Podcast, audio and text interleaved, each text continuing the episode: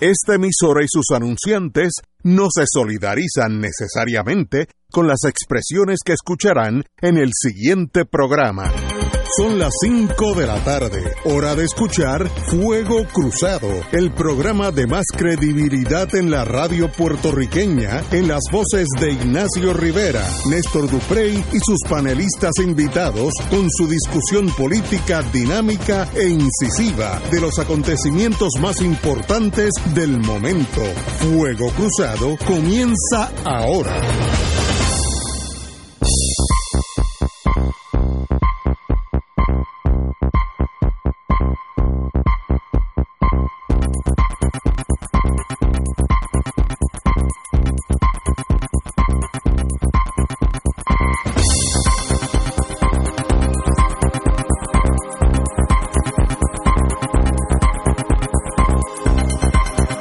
Amigas, hoy empezamos un viernes.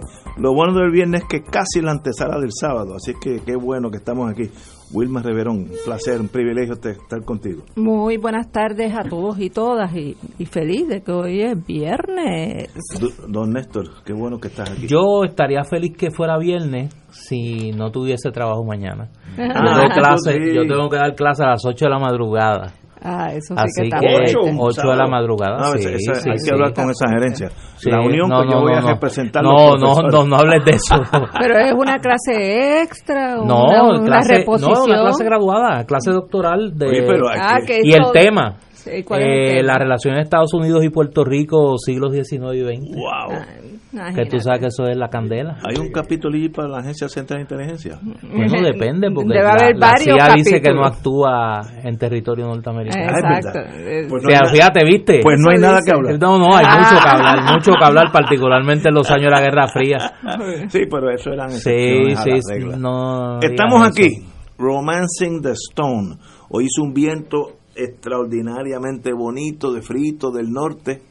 Por fin. Sí, qué bueno que llegó esta. Como que llegó de sopetón, Sí, ¿verdad? pero, pero con, con ganas. Bueno, pero llegó a tiempo porque la semana que viene es Acción de Sí, Gracias. acción de gracia. Eh, bueno, yo me acuerdo, noviembre 22, 1963, yo estaba caminando las calles de Montreal, iba para una fiesta de un montón de latinoamericanos que estudiaban allá, y yo iba más bien de presentado que otra cosa, pero de momento cuando llegué a la fiesta, me- una muchacha jovencita, estudiante de medicina en Montreal, chilena, me dijo que habían asesinado a- al presidente eh, Kennedy. Yo yo juramente, o sea, yo juré que estaban vacilando, habían tomado, de, había empezado la fiesta antes de tiempo, porque es imposible que eso pase. Y nunca me olvidaré de eso, ni del frío, ni de la oscuridad de la fiesta. La fiesta se, des- se, se, se cayó en canto, para mi sorpresa, en, la, en los estudiantes latinoamericanos también afectó mucho. Y todo el mundo, bueno, a, a la media hora ya no había nadie en la fiesta. Eh, y sencillamente eh, ese misterio todavía sigue, ese último disparo, las causas, quién estuvo, eh, si eran la mafia, santo traficante, habían unos señores que, que pues no estaban muy contentos con los Kennedy por la, el haber haberlos traicionado en Cuba y no haber dado un contragolpe donde ellos volvieran a tener los casinos, etcétera. Ahí había mucho malestar con la mafia, también con el exilio cubano por la traición de Playa Girón, como ellos llamaban. También hubo personas que tenían entrenamiento militar cubano, eh, que sabían lo que estaban haciendo y fueron presos, etcétera, en, en, Cuba, en, en Playa Girón. Así que había varias, también habían los blancos, blancos que se negaban a la desegregación, que los Kennedy estaban metiendo caña en el sur, mandando a veces hasta el ejército para abrir las universidades a la cañona. Me acuerdo en Alabama con Wallace, que tu- tuvo que venir el 82nd Airborne, la, la división de 82 de paracaidismo, abre o te fusilamos aquí. Y el gobernador inteligente dice, bueno, en ese caso abro, pero bajo protesta. Ahí hay tres, tres renglones de personas que tenían mucho interés en, en salir de Kennedy. ¿Quién lo hizo? No sé. Ahora, de esto yo sé un, sé un poquitito. En el ejército, cuando tú vas a hacer una emboscada, tú haces lo que se llama triangulation, que son tres tiros.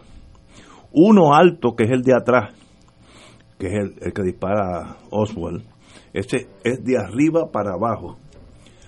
Uno que está por el lado, que más bien es bien difícil darle a una persona que se está moviendo y tú estás en 90 grados. Eso es imposible, casi imposible darle. Y el último tiro, que es el, el tercero, se llama el kill shot, que mientras más tú le huyes a esos dos sonidos, el, el que viene en la espalda y el que viene a la derecha, mientras más tú huyes, más te acercas al tiro que te va a matar.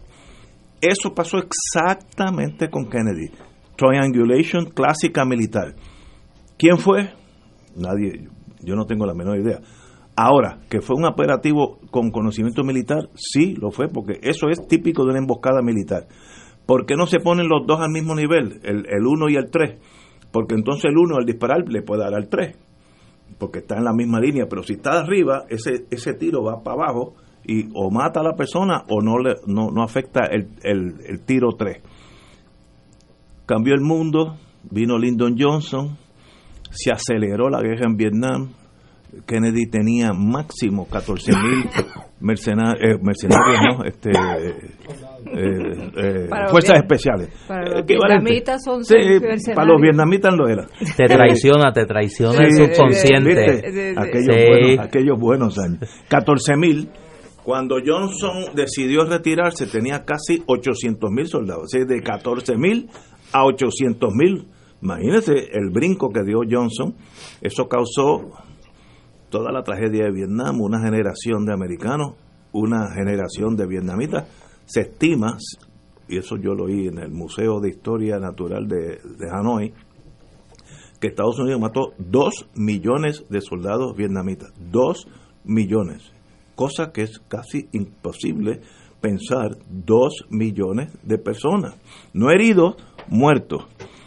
Yo creo que si Kennedy hubiera sido vivo, no hubiera habido esa escalada militar y Vietnam pues a la larga hubiera sido lo que es hoy, una república unida y soberana y, y, y bueno, no hubiera habido tanta sangre. Y, y con buenas relaciones con como, los Estados como, Unidos. como son ahora también, entonces no, nada hubiera pasado. Pero Johnson, eso es parte del tiro ese de, de, de Kennedy. Mira lo que causó, dos millones de vietnamitas muertos, 58 mil norteamericanos muertos, 230 mil heridos, eh, una tragedia mundial.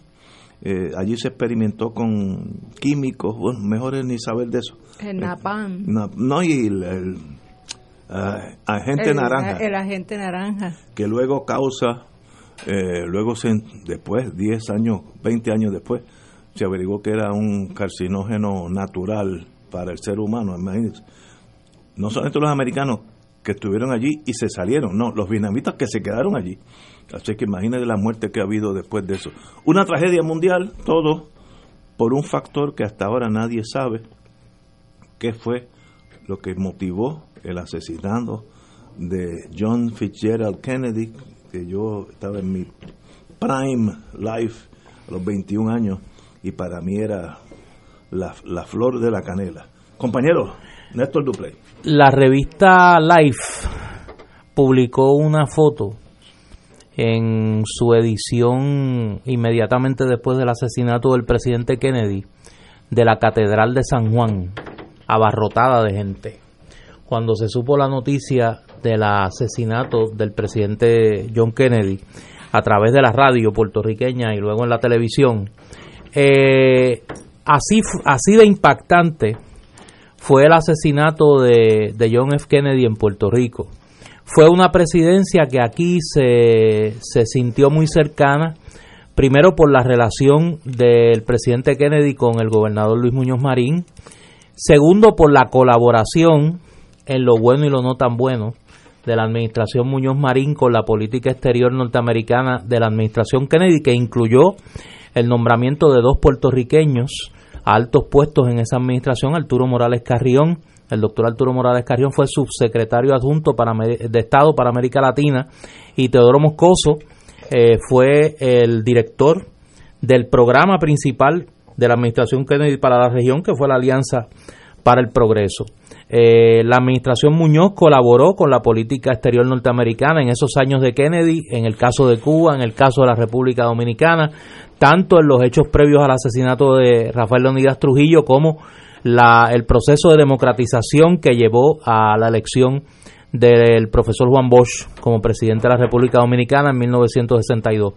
Eh, y fueron los años donde Muñoz hizo quizá el intento más serio de desarrollar el Estado Libre Asociado, la, el intercambio de cartas entre el presidente Kennedy y Muñoz Marín, las reuniones que se dieron secretas hasta años después entre un grupo de trabajo de la administración Kennedy y un grupo de trabajo del gobierno de Luis Muñoz Marín para intentar eh, crear lo que llamaban un nuevo pacto de asociación y la traición de la administración Kennedy a Muñoz, del que luego que se eh, se comprometió a respaldar esas iniciativas cuando llegaron las vistas en el Congreso.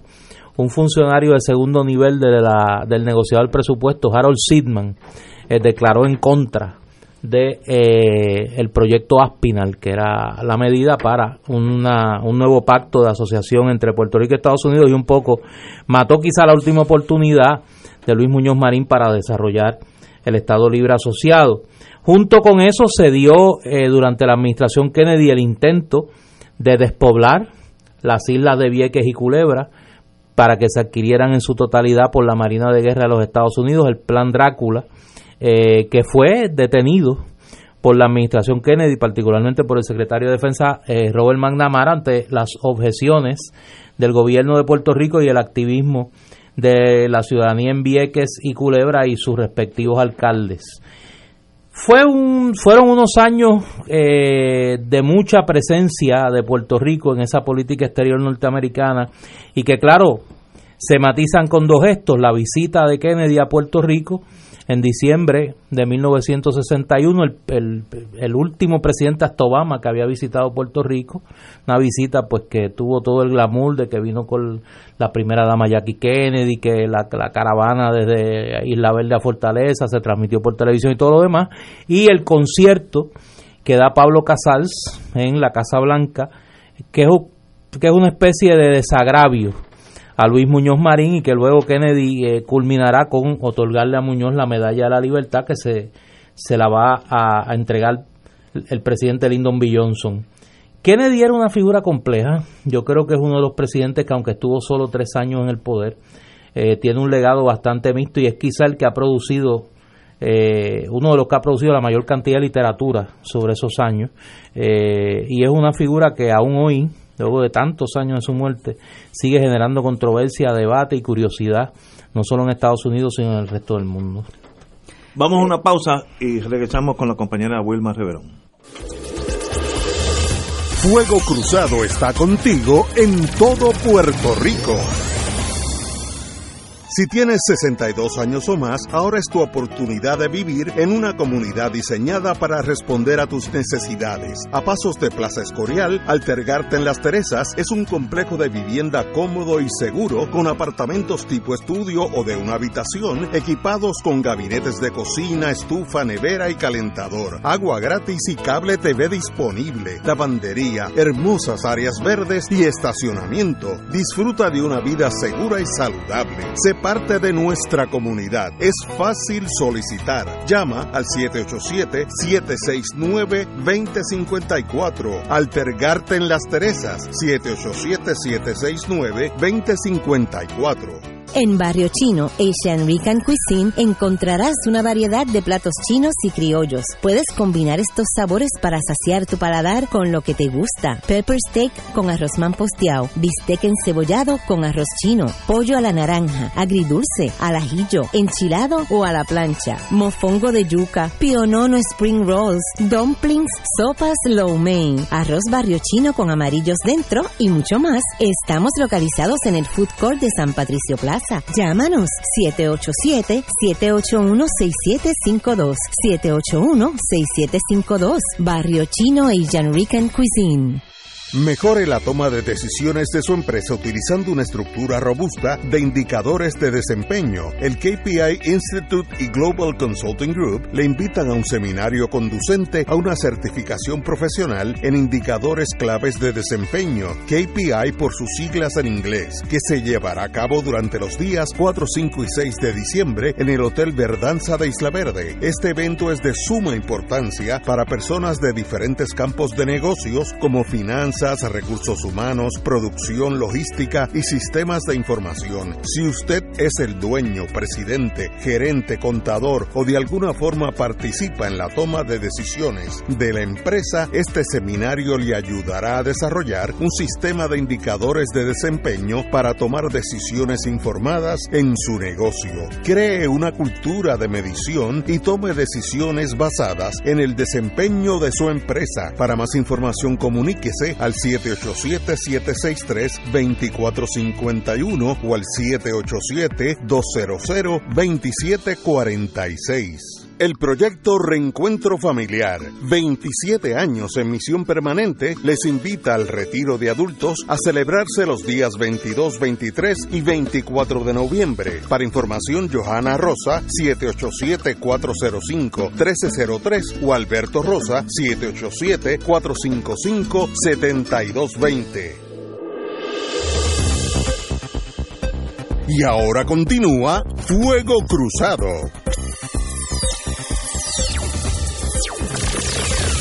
Empezamos con la noticia que conmovió el mundo.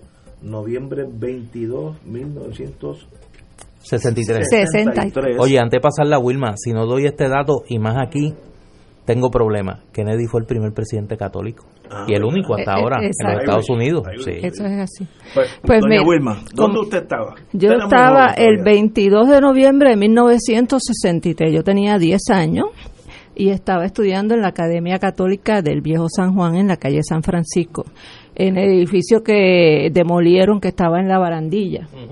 Eh, Ajá, sí. las monjas de esa escuela eran monjas católicas de casi todas de Chicago, irlandesas. Así que imagínense cómo les impactó el, el anuncio de la muerte de Kennedy. Recuerdo que teníamos una monja que se llamaba Sister Rachel, que era una mujer grande, fuerte, gorda, este, bien fuerte con, con los estudiantes y vimos a aquella mujer entrar eh, anegada en lágrimas y entonces nos pidieron que nos fuéramos para la capilla de la iglesia San Francisco a rezar eh, por el alma del presidente y allá nos, nos llevaron a todos y a todas para, para rezar por el presidente Kennedy. Eh, ciertamente eh, Kennedy fue eh, una figura que tuvo un impacto en la historia de Estados Unidos eh, hasta cierto punto en algunos niveles muy positivos, en otros pues obviamente yo no compartiría muchos de sus aspectos de política exterior, eh, sobre todo todo lo que tiene que ver eh, con América Latina, ya que fue la, la política exterior de Kennedy con la Alianza para el Progreso eh, la que estableció eh, el camino de cómo los Estados Unidos iban a influir en América Latina de una manera más diplomática, ¿verdad? No, no la época del garrote de Teddy Roosevelt y de los presidentes anteriores que simple y sencillamente llegaban allí, como hicieron en Nicaragua, a, a dar golpes de Estado y a matar líderes de la oposición. Eh, en, en ese sentido, los demócratas son más peligrosos en lo que se refiere a operativos de, eh, de inteligencia y de política exterior hacia América Latina porque van con van vestidos de oveja y en realidad está el lobo agazapado listo para eh, saltarle encima la presa y comérsela Eh, y, y Kennedy fue uno de los precursores de esa política exterior de Estados Unidos que un poco cambió con la llegada, eh, ¿verdad? De Johnson era más burdo en, en- su en su política exterior y menos menos diplomático. Eh, y pero en términos de, de los derechos civiles por ejemplo pues eh, la administración de Kennedy empezó una tendencia como estuvo eh, explicando Néstor aquí eh, con relación a las políticas de segregación racial que, que, su hermano, que era el departamento del de, secretario de Justicia, en esos momentos, estuvo a cargo de, de muchas de, de esas políticas y, y que podemos decir que probablemente fue una de las razones por las cuales también le costó la vida a él. El asesinato de Robert Kennedy se relaciona también a, sus políticas eh, racial, de, en contra de la segregación racial. Eh, así que eh, los Kennedy también tienen una historia como familia un poco, eh, como diríamos, un poco gris eh, su padre está relacionado con haberse enriquecido eh, durante la Segunda Guerra Mundial de, sus negocios con los alemanes nazis. ¿Y, eh, anterior de eso, con el tráfico de licor? Y con el tráfico de licor durante la época de la de la prohibición, en esta, muy hábil. Este eh, además pues tenemos toda la, la particularidad de esa familia Kennedy con todas sus tragedias eh, sus muertes este y que los hacen eh, en la fantasía en la mente de, de muchos norteamericanos y del mundo pues si siempre se refieren a esa época de de los Kennedy, irónicamente como Camelot, ¿verdad? Eh, cuando se supone que Estados Unidos se fundó como una república en contra de la monarquía, sin embargo, sabemos que el, estadounidense promedio tiene una fantasía eh, increíble con todo lo que tiene que ver con la monarquía inglesa, como se pudo constatar a raíz de la, de la muerte de, de Lady Di, ¿verdad? Que los norteamericanos fueron de los que más la lloraron en el mundo. Así que eh, los Kennedy, pues, traen consigo esas, esas luces y esas sombras de lo que es Estados Unidos. Eh, y pero ciertamente eh, fue una época de mucho romance eh, del pueblo estadounidense con su presidente, eh, por lo que ellos entendían que era la elegancia de la primera dama y, y la el belleza. Tema de la juventud también el tema de la juventud. Estaba frescura, juventud. exacto, y pudieron superar el que no fueran protestantes, que fueran católicos. Y, pero hasta el día de hoy, pues ya vemos que que eh, esos valores de aquella época, buenos o malos, pues han cambiado radicalmente eh, en las últimas elecciones presidenciales, aunque sí podríamos decir que, que la pareja de Obama y Michelle fue una pareja. Había algo de eso. Eh, había algo de, de un aire kennedesco, este, de elegancia y de y de, de fantasía de, de lo que de lo que son o, o no son los, los distintos presidentes de Estados Unidos.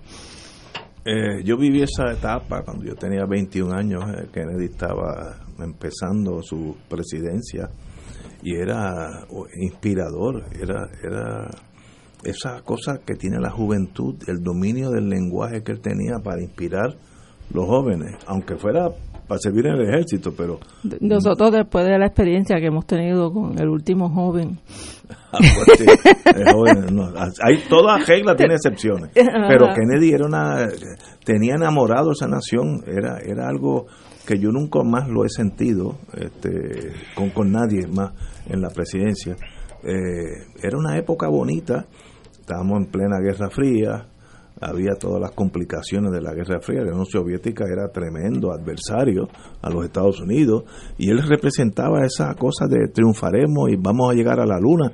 Y llegaron ese mundo y todo y el manejo de la crisis de los misiles. También que tuvieron demostraron oye buen punto.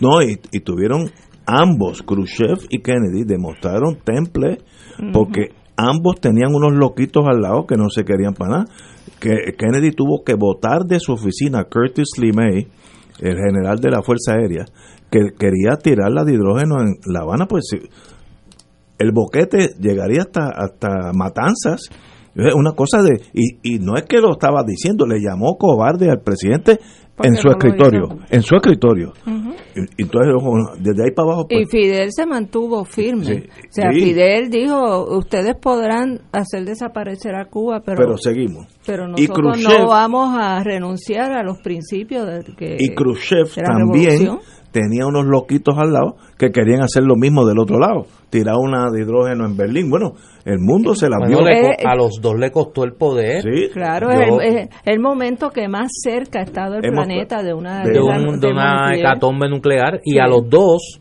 a Kennedy en Estados Unidos y a Khrushchev en la Unión Soviética, le costó el poder. O sea, lo, la, la derecha de ambos países, de ambos países la, la, los elementos más belicistas de ambos países no le perdonaron a ninguno de los dos, ni a Khrushchev en la Unión Soviética, ni a Kennedy en los Estados Unidos, eh, su manejo.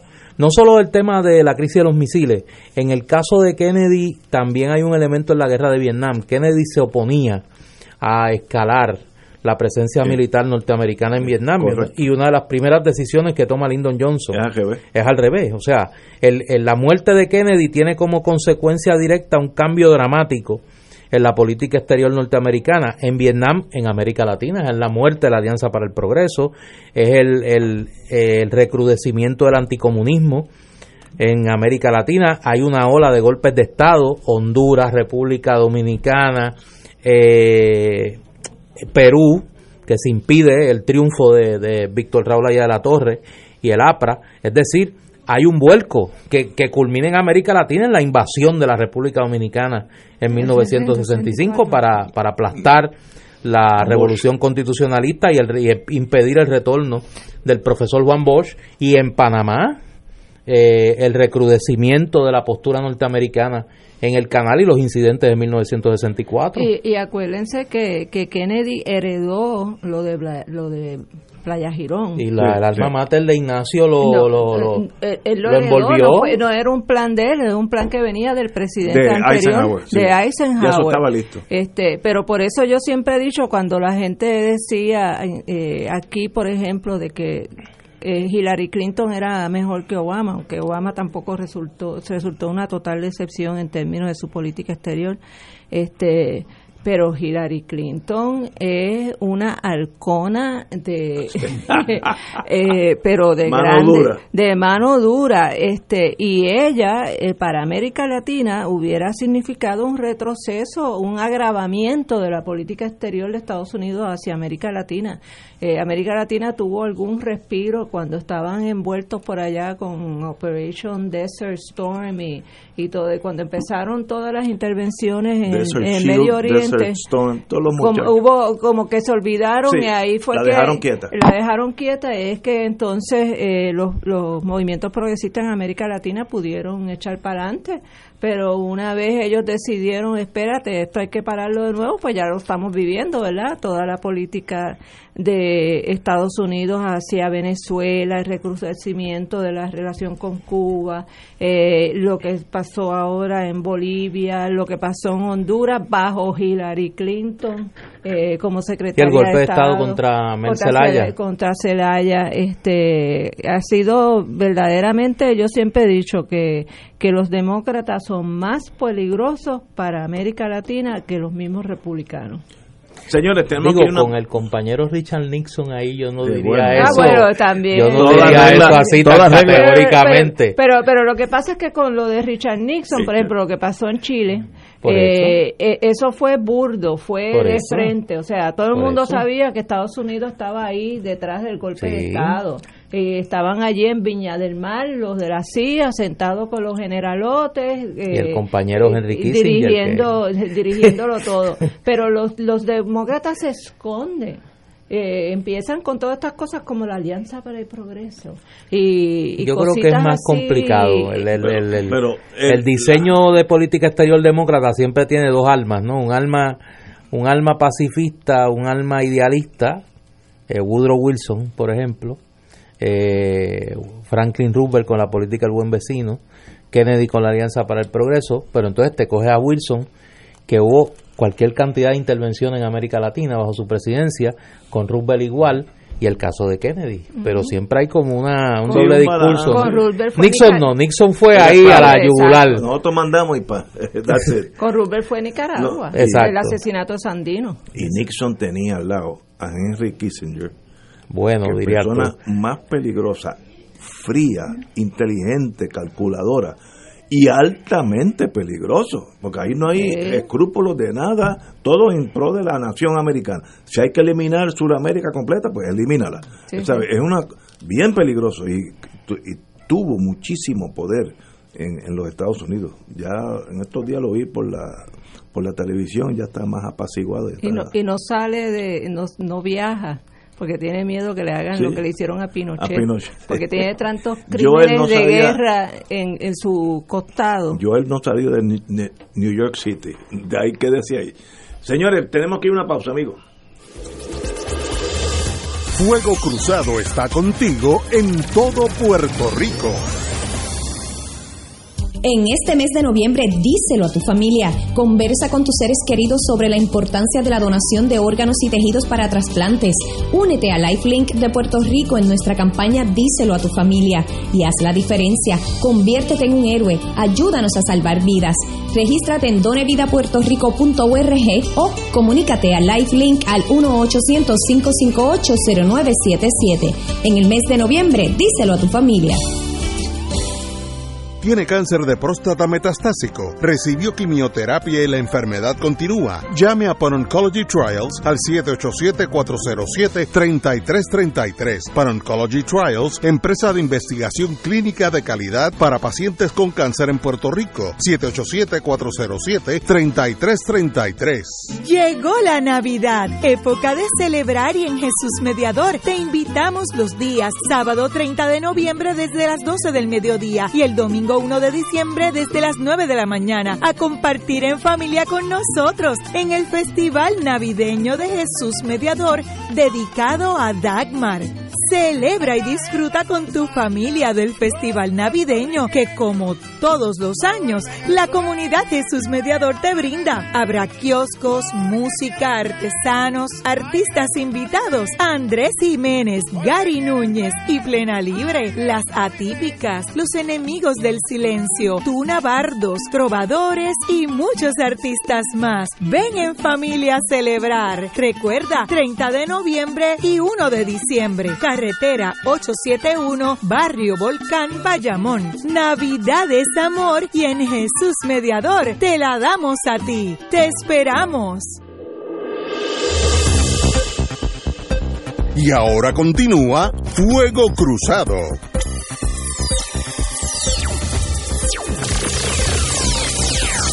Regresamos, amigas y amigas, a Fuego Cruzado. Bueno, hay buenas noticias. El gobierno cumple con Cofina yo hacía tiempo que esperaba una cosa así. Buenas noticias para estas navidades. El gobierno de Puerto Rico completó ayer el primer pago a los bonistas del, Fondo de Interés Apremiante, COFINA, luego de que la Junta de Supervisión Fiscal eh, en negociación negociara perdón, la deuda de esa corporación pública. Esto tuvo el, visto bueno del tribunal, así que ya es final y firme.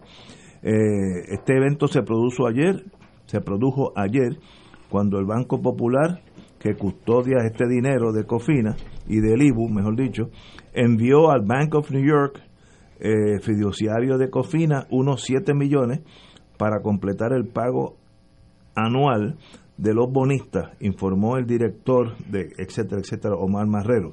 Así que por lo menos el primer pago, que yo espero que continúen eh, y paguemos algo de la deuda para así poder volver a estar en el mercado de bonos. Donde y poder volver a coger prestado. Exacto, exacto. Y volver a embrollarnos. Bueno, esperamos que no.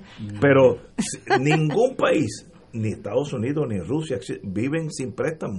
Ningún país del mundo. Para que eso se hace con moderación y no como nosotros que nos volvimos locos y se pagaba la nómina con un préstamo. Que eso, eh, el que tiene negocio sabe que ese es el fin de tu negocio. Es si para pagar la nómina tiene que coger prestado. Eso sencillamente es una aberración. Aquí se hizo eso por más de 10 años, eh, disfrazado de diferentes formas, y hubo, yo no sé, este, gobernadores bien inteligentes, bien versados en el mundo económico, que no le hicieron caso a la realidad, a sus ayudantes, a ellos mismos. Por ejemplo, yo, a mí me consta que el señor Fortuño, eh, cuando estaba de abogado en, en, McConnell, era bien, bien profundo en el mundo de, de contribuciones y le metió 13 o 16 billones de deuda bajo una filosofía que él decía que era republicana conservadora. Eh, Gente que era republicano, bueno, pues, imagínate. Es que na- nadie, ¿sabe? Eso sencillamente, y luego creo que antes o después vino Sila con 10. O sea, era quien iba a gastar más que el otro para pagar la deuda, bajo la tesis, el que venga atrás que arree. El problema es que cuando llegó García Padilla, ese era el de atrás, y ese tuvo que empezar a arrear. Y, cogió prestado de y también. cogió también como tres o cuatro, pero ese fue casi un misdemeanor, fue un delito menos grave, porque ya no ya no tenía crédito. Pero. Fortuño votó la bola, No, no, porque fueron más de 10 préstamos sin fuente Sí. de repago. Fortuño es el gobernador que más nos ha endeudado en, la historia de Puerto Rico. No, no, no hay nada que se le pegue. Ahora, yo tengo una Pero pregunta. ahí está, la deuda es válida. A, a riesgo, ¿no? Porque ustedes son abogados, pero ninguno es abogado en el tema de quiebra, ¿no? Eh, ahí no podría haber un planteamiento de los otros acreedores de por qué priorizar el pago de los bonos de cofina Bueno, es que lo hubo. frente, Hubo. a, Hubo los, frente a los otros sí. Sí, frente sí. a los Hubo- otros hubo- acreedores. Sí, Sí, hubo quejas, litigación. quejas que ellos no, querían. hubo litigación Sí, sí, y, sí, se, sí. y la, de la jueza determinó que, que no, que, Cofina era que seguro. Cofina era... tiene prioridad. sí. Y no le podrían decir por qué no me pagas a mí. Ah, bueno, todo, todo el mundo lo dijo, pero, Eh. pero para eso es que está la jueza y mantiene, ni alza la voz, yo la vi en corte en estos días, es suavecita, no alza la voz. eso quiere decir que es bien peligrosa. Cuando los jueces se portan bien y son bien finos y ni alzan la voz, te- eso es la guillotina. Sí, lo eso que es viene. peligroso. Uy, deja eso. Sí, cuando un juez cuando un juez está todo el tiempo decidiendo a favor de uno, uno se preocupa. Eh, o sea, sí, también, eh, eh, bueno, también sale la noticia que van a nombrar un secretario de Estado. A mí se me había olvidado que no teníamos uno. Para lo que falta que sigan sin Pero es secretario. que ya habíamos dilucidado eso, de que eso no hacía falta, de que no nadie lo echa de menos, de que eso es un salario menos y una A mí me sorprendió. menos. La gobernadora Vázquez enviará a la legislatura la próxima sesión, que es en enero, eh, el nombramiento de la persona que llevará la vacante de la Secretaría de Estado. Cito a la señora gobernadora. Yo espero que en la sesión que viene llegará la designación. O sea, en enero. Te- tenemos los candidatos o candidatas. Hay que ponerlo en plural. Bueno, muy bien. Ahora, si no ha hecho falta hasta ahora. Nadie se había dado cuenta. de nadie que se no- cuenta. Pero ¿por No qué le nombran han a- nombrado un secretario de Estado? Yo no sé. no- Bueno, porque está en la, en la estructura del gobierno, en la constitución. Dice pero es que tiene que nombrarlo. Por Ah, eso no, ella está no. diciendo que lo va a nombrar Por eso, en pero enero. hasta ahora no lo ha nombrado. Ajá. No, ¿Por qué no lo ha nombrado? No, ¿Qué porque- razón ella levanta? No, porque está ocupada. Mira, ella llega a Secretaría de Justicia. Lo primero que tengo que aver- averiguar qué yo hago una vez que llego a ser gobernador, porque eso es otro juego.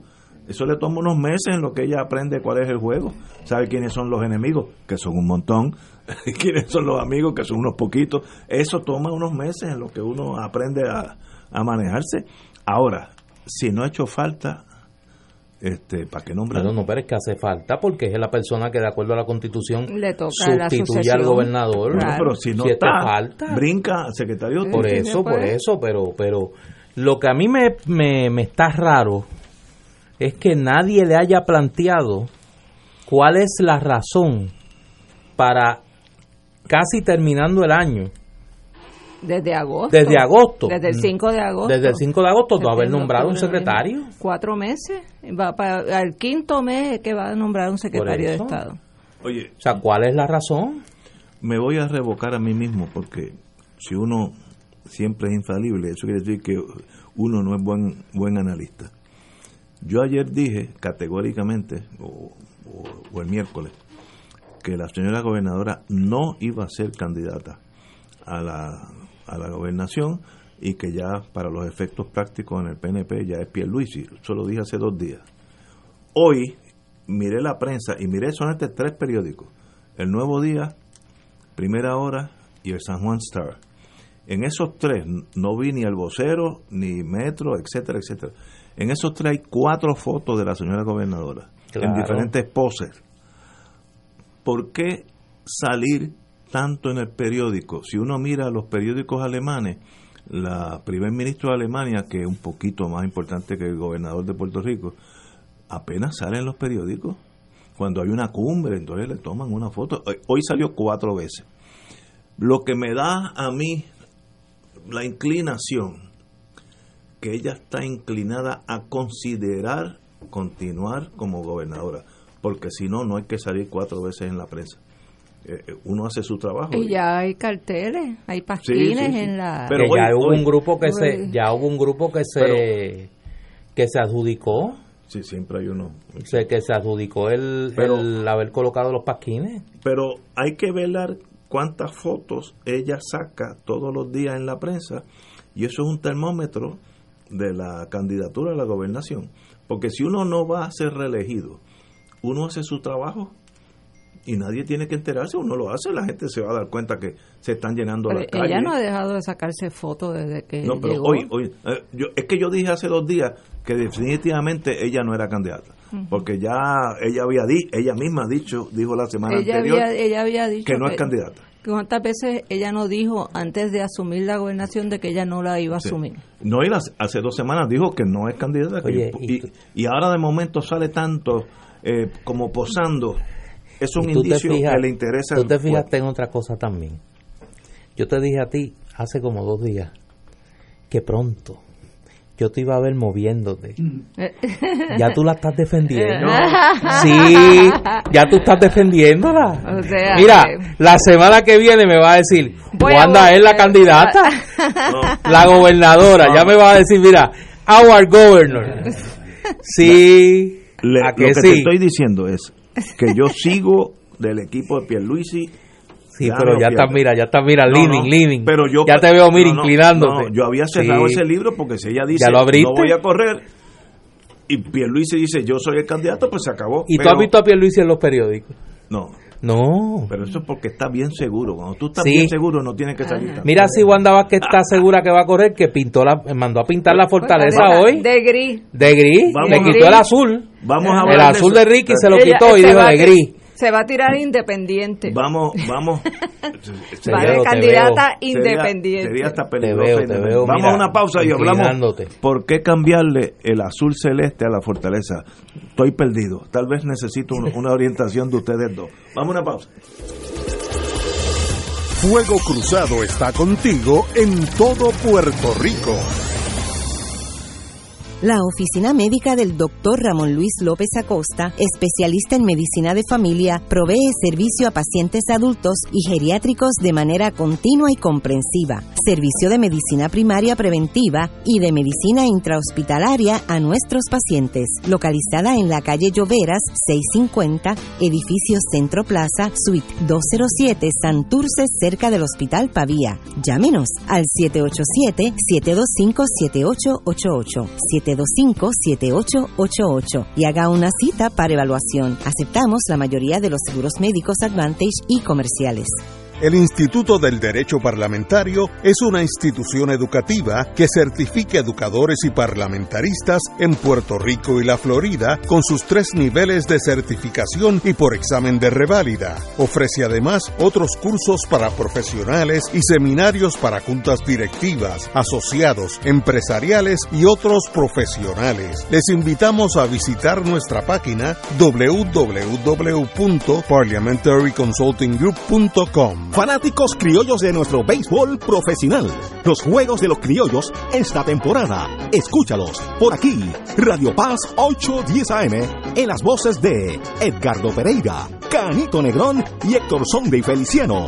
Caguas, un equipo de mucha tradición en nuestro béisbol profesional. Por aquí, Radio Paz 810 AM y Radio Paz 810.com. ¿Qué parece, Cholito? ¿Qué te parece? PSB Productions presentan en Puerto Rico el estreno mundial en español del musical Cinderella de Rogers and Hammersteins. Desde el 20 de diciembre en el Centro de Bellas Artes de Santurce, donde hay amor, hay magia No te la puedes perder. Para información y boletos, 787-505-6677, 787-620-4444 y 787-792-5000.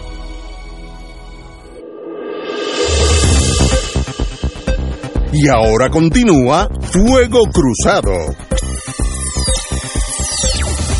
Regresamos, Boys and Girls de Fuego Cruzado. Oye, le cambiaron, le cambiaron el, necesito la el color. orientación de ustedes Le quitaron el azul PNP. El color original de la fortaleza no es el azul celeste a los argentinos, ni crema con to- tonalidad de amarillo, ni mucho menos color gris, sino el blanco por su capa de cal, dijo el ah, espérate, arquitecto Andrés Rivera de la Puerto Rico Historic Building Association. Y dijo, mientras más se pinten la estructura, más daño le harán. La tonalidad blanca del Palacio de Santa Ca- Catalina, construido en 1539, era produc- producto de las superficies de cal que protegía la construcción. En gran parte se edificó mediante el uso de ladrillos. La estructura fue reconocida por la UNESCO como Patrimonio Histórico de la Humanidad en 1983 y se esbozó una serie de disposiciones para su protección, entre ellas la manera que se debía preservar el exterior. Cuando tiene una propiedad protegida bajo la UNESCO, eso tiene un valor incalculable. El problema aquí es que no se están protegiendo de la forma que merece. Los que saben protegerlo no están en el poder, ay Dios mío, y los que están en el poder no saben protegerlo. Dijo el señor arquitecto Andrés Rivera de Historic Building Society. Ahí yo estoy perdido, de verdad que no sé, pero Bueno, en, en Eh. otra, en la noticia del vocero dice que es el gris, el, el color Que ya la original, man- pero obviamente el del arquitecto. Que eso es lo que plantea la, la gobernadora y dice que consultó a la Oficina de Preservación Histórica para ordenar pintar la fortaleza de color gris. Eh, le quitó el, el azul celeste. El azul celeste. el, el azul celeste. Sí. Pero, y y eso conjuntamente con la bandera gigantesca de Puerto Rico. Este. eh, ¿Qué crees ¿por dónde por dónde va Wanda Yo, Vázquez? no, yo estoy preocupado. Eh, una candidatura independiente a la gobernación porque se está desligando de los símbolos del PNP. Yo creo que ella va a correr para gobernadora. Yo no tengo, dentro del PNP. eh, sí, no Pero- tengo duda de eso. Pero tiene que ir a una primaria. Bueno, pues radicará en diciembre, Tiene hasta diciembre 30. por eso. Hasta el 30 de diciembre. Yo veo, ahora me alejo un poco de, la, de las tribus, de mal gusto que uno le pinte la fortaleza del azul celeste que tiene la Eso lo hizo. Ricky Rosselló, Pero- esa pero- fue de las no, barbaridades que no, no, hizo. pero que está mal hecho. Sí, El, el- la fortaleza no es de los PNP, es de todo el mundo y debe tener los colores originales que dicen que aquí es blanco, el arquitecto dice que es blanco, pues blanco. y de Y hecho la primera igual. vez que se pintó fue en 1954 bajo la administración de Muñoz Es que- Marín. Eh, no hay peor cosa que la ignorancia y el poder en una sola persona. Ah, no, Eh, eso es mortal. No, eso es mortal. Eso es mortal. mortal. Y eso está mal hecho, señores. Usted tiene, usted, por ejemplo, eh, la Casa Rosada allá en Chile. eh, pues mire, es, es Casa Rosada de La los Casa españoles. Rosada en, en en Argentina. Argentina. perdón, En perdón, Argentina. es que estoy pensando. el No, en Chile, de la mon- en La Chile no, usted se moneda. quedó La estoqueado moneda, ahí. Estoy ahí Sí, sí. Con, con Allende, me quedé ahí. No, de la moneda, la eh, moneda. eh, No, no, la Casa En Chile es la moneda, en Argentina es la la porque Casa Rosada. Es el original, no es porque simboliza un partido. Hay que tener cierta elegancia en la vida para que la gente tenga cierta Pero fíjate cómo, Si pero, no, eso no es, eso no es casual, Ignacio. No, no, Fíjate cómo Wanda Vázquez está enviando señales Sí. de que quiere distanciarse del PNP, de la marca del PNP. de la tribu. Apunta la bandera gigante que puso allí en la calle Fortaleza. Muy bien por ella. y luego quitarle el color azul a la fortaleza, viste, ya tú la estás defendiendo. Es que tú vas, mira, Ah, ah, oye, te conozco, yo te conozco, ya tú vas, mira, Ya- ya está ya cogiendo tú la estás curva. abandonando, estás cogiendo la curva, te está saliendo el fiel Luisín, Pero, ya tú pero es, que, es que yo no entiendo, yo no entiendo, eh, Ignacio, perdona, ¿verdad? Pero de verdad que no lo entiendo. ¿Qué? Aquí nosotros tuvimos una serie de discusiones cuando Pierluisi se autoproclamó Ah, gobernador del- del golpe.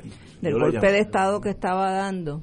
Y entonces me sorprende cómo después de todas las críticas que tú le hiciste en aquel momento, estás ahora Pero es que diciendo aquello- que, que vas a votar Sí, por él, es que a- conociendo que es un hombre aquello- que fue capaz de usurpar la No, constitución. aquello fue un... La, ju- la juventud hace errores y yo te Eh, digo... lo- ¿qué juventud? Sí, Porque ese, se- hombre estaba empezando a vivir. Mira, me escriben aquí alguien que sabe y me dice, la capa exterior es conocida como la de sacrificio, pues precisamente se empañetaba con cal para exponerla a los efectos degradantes de los elementos, lluvia, calor y salitre, y así proteger a los ladrillos. Bueno, pues muy bien. Yo no tengo problema con eso. Y, y contestando tu palabra, a tu, Mi pregunta. tu pregunta, las cosas o están bien o están mal. Pero, pero ven acá, consideré- ¿Pierluisi es o no es un hombre completamente ligado a la Junta de Control Fiscal? sí, es te- cuñado de Carrión, No, es abogado de No, no, te de voy a la contestar todo eso, Junta, pero- eh, y tú has sido crítico, No, no. vehemente, de la Junta de Control bien, Fiscal. Te voy a contestar todo. El, la intentona de golpe, yo creo que yo fui el que le puse la palabra golpe, está mal hecha por Pierluisi, punto. Yo lo critiqué, considero que fue un error. Mirándolo para atrás, yo estoy seguro que él mismo piensa que fue un error porque se hizo daño a él, a su imagen. Ya eso pasó. Ya es un ciudadano privado y él dice, yo tengo más posibilidad de ser el gobernador de Puerto Rico bajo el PNP, que ha sido su partido, que cualquier otro dentro del PNP. Y yo creo que eso es verdad. El PNP es otra cosa, es otro animal, no, no, no lo juzguen dentro de los parámetros de ustedes. Eh, como si yo fuera asesor de él y no lo soy, lo de promesa es positivo porque ya conoce bregar con promesa. Eso no es un monstruo que echa fuego por la boca. Mire, yo sé, mira, llámate a fulanita, a Yareco, que hace hace dos años almorzamos juntos o lo que sea. ¿no? Y, y mira, Wally, Waleska, lo que sea, como se llama. Este, vamos, si él conoce ese intríngulis, está mucho más capacitado a bregar con la Junta. Uno es abogado. Yo represento... no está, no está más, más eh, supeditado No, a hacer lo que la Junta no, no, no, quiera. yo espero que no. Si lo hace, está mal más, hecho. más identificado con la Junta y con lo que le interesa a la Junta. Él es abogado y, de- y- y protegió su cliente en ese momento de la Junta.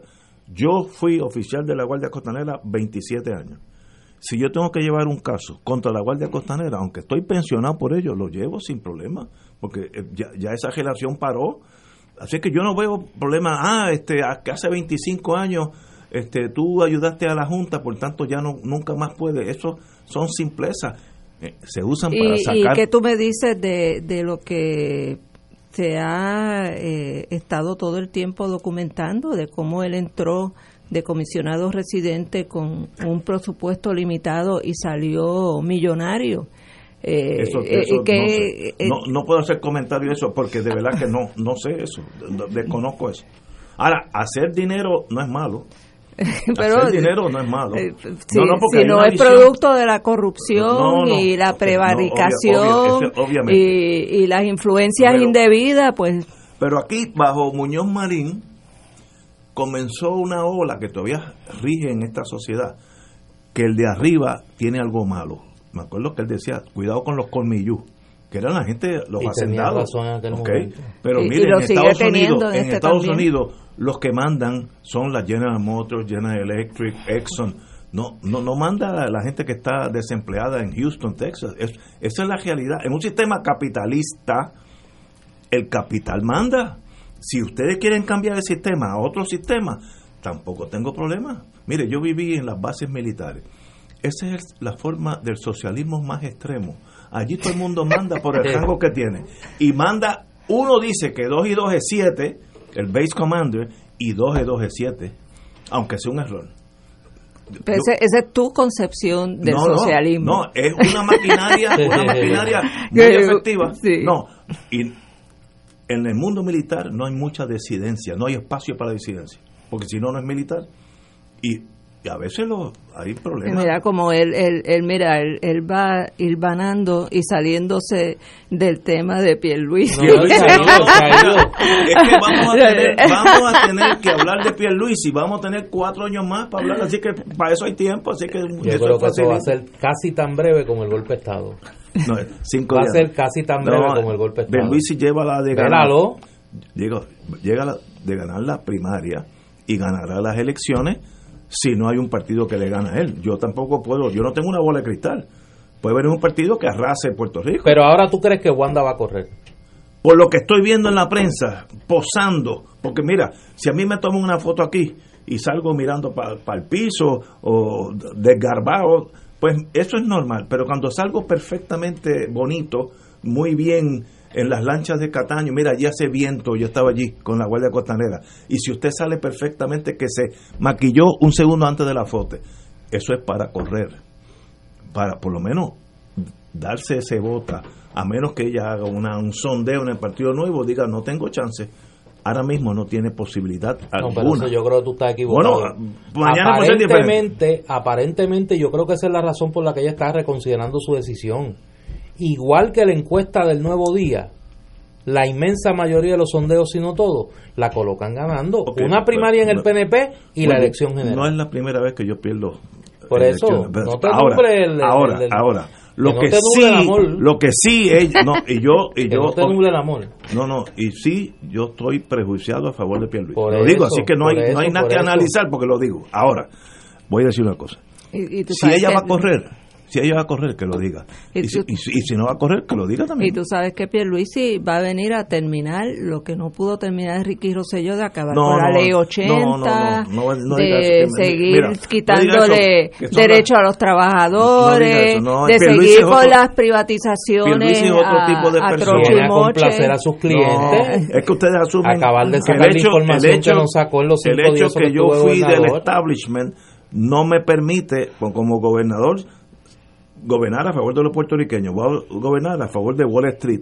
Ya eso Perluisi no es así ni yo sería así. Pero eso es fácil Ay, Veamos. Ignacio. eso es fácil Ay, esperemos noviembre Ignacio. 3 fíjate No, no, si va a tener que esperar menos. Tú vas a tener que esperar menos. ¿Cuándo es Cuando Wanda se lo, se lo limpie en una primaria No, del PNP. no Al 30 de junio, en junio. Eso va a ser en junio. yo dificulto que eso pase pero Vamos a ver. si pasa cuando- pasa Cuando Wanda radique su candidatura ahora antes del 30 de diciembre, ese va a ser tu regalo de Navidad. Ahí hay que oírlo ese día. Porque va a estar nuestra gobernadora. Eh, ha tomado una decisión no, valiente, no, no, espérate, espérate. firme. Déjame volverte a, co- a corregir. En la primaria yo voy a estar con Pierluisi. Ahora, si ella gana por un voto, esa es la candidata a la gobernación. Pues ya es otra cosa, ya es la victoria final. Pero yo quiero que Eso tú es así me- de que fácil. Todavía no me has convencido por qué tú apoyas a Pierluisi. Es que, that's it. ¿Viste? Ese- esa es la lógica. Pero, ¿qué, qué opción Por eso hay? yo no le pregunto. Eh, no, en el PNP. Dime otra persona. Wanda Vázquez, te estoy diciendo. Ah, no, pero, ok, pero ahí yo tengo una diferencia. En el Partido Popular, ¿tú crees que un, un estadista brinca del Partido Nuevo al Partido Popular? Eso no existe. Esa gente, los, los que Bueno, no y el, y, el, y el Dark Horse que tenían ahí, que era Roberto Prat, se retiró. Ese era el candidato del PNP en el Partido Popular. claro. En el Partido Popular. Sí, el PNP estaba como los galleros, se tapaba. Tenía un candidato en el PNP y un candidato en el Partido Popular. Ah, verdad, perdón, perdón. Claro. Este, es que, mira, yo Claro. inconscientemente pienso en Prats como estadista. Pero por eso no, Inconscientemente- no, Eh, sí. inconsciente no, muy consciente de la realidad. Esperemos noviembre 3 y vamos a ver la Antes, gran, antes, en verano, la gran victoria. En verano, en verano. Vamos a una pausa. Fuego Cruzado está contigo en todo Puerto Rico.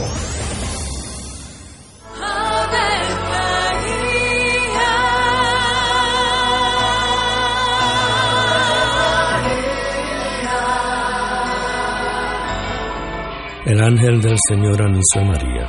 y ella concibió por obra del Espíritu Santo. Dios te salve María, llena eres de gracia, el Señor es contigo. Bendita tú eres entre todas las mujeres, y bendito es el fruto de tu vientre Jesús. Santa María, Madre de Dios, ruega por nosotros pecadores, ahora y en la hora de nuestra muerte. Amén. He aquí la esclava del Señor. hágase en mí según tu palabra. Dios te salve María, llena eres de gracia, el Señor es contigo. Bendita tú eres entre todas las mujeres y bendito es el fruto de tu vientre Jesús. Santa María, Madre de Dios, ruega por nosotros Y el Verbo se hizo carne. Y habitó entre nosotros. Dios te salve María, llena eres de gracia, el Señor es contigo.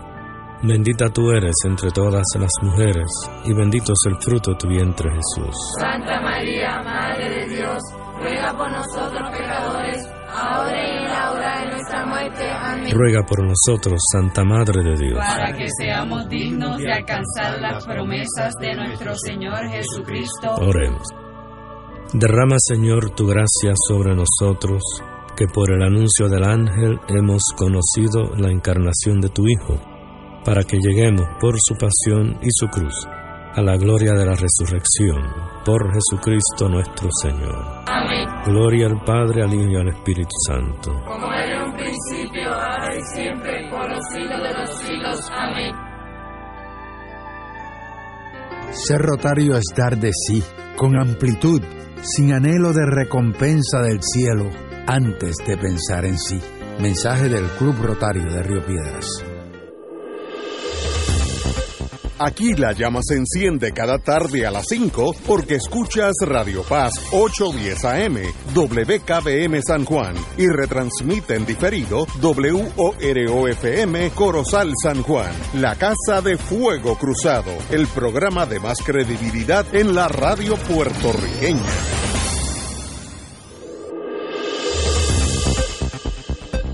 Y ahora continúa Fuego Cruzado.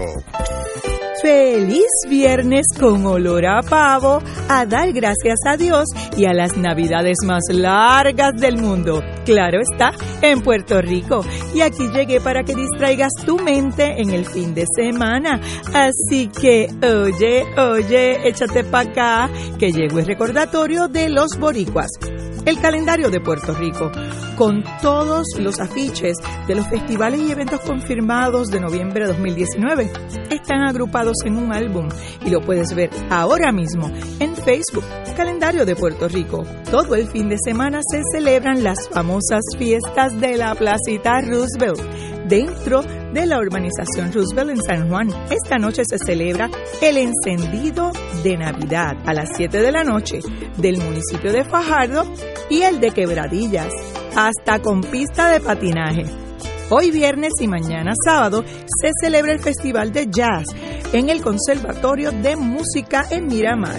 Además, el encendido de la Navidad de Atillo con muchos trovadores. Esta noche se celebra Parada Navideña y el encendido del municipio de Canóvanas, de Cabo Rojo y Guaynabo. Además, en el viejo San Juan, los Jamming Nights con bomba para bailar en la Plaza de Armas y en la Plaza Colón. Y este sábado se celebra un evento para que jangues con tu perrito y será en Ecos Bar dentro del Parque Luis Muñoz Marín a las 5 de la tarde. También mañana el encendido navideño de Ponce a las 7 de la noche. Este sábado y domingo se celebra el Festival de Pascuas en el Jardín Botánico de Caguas.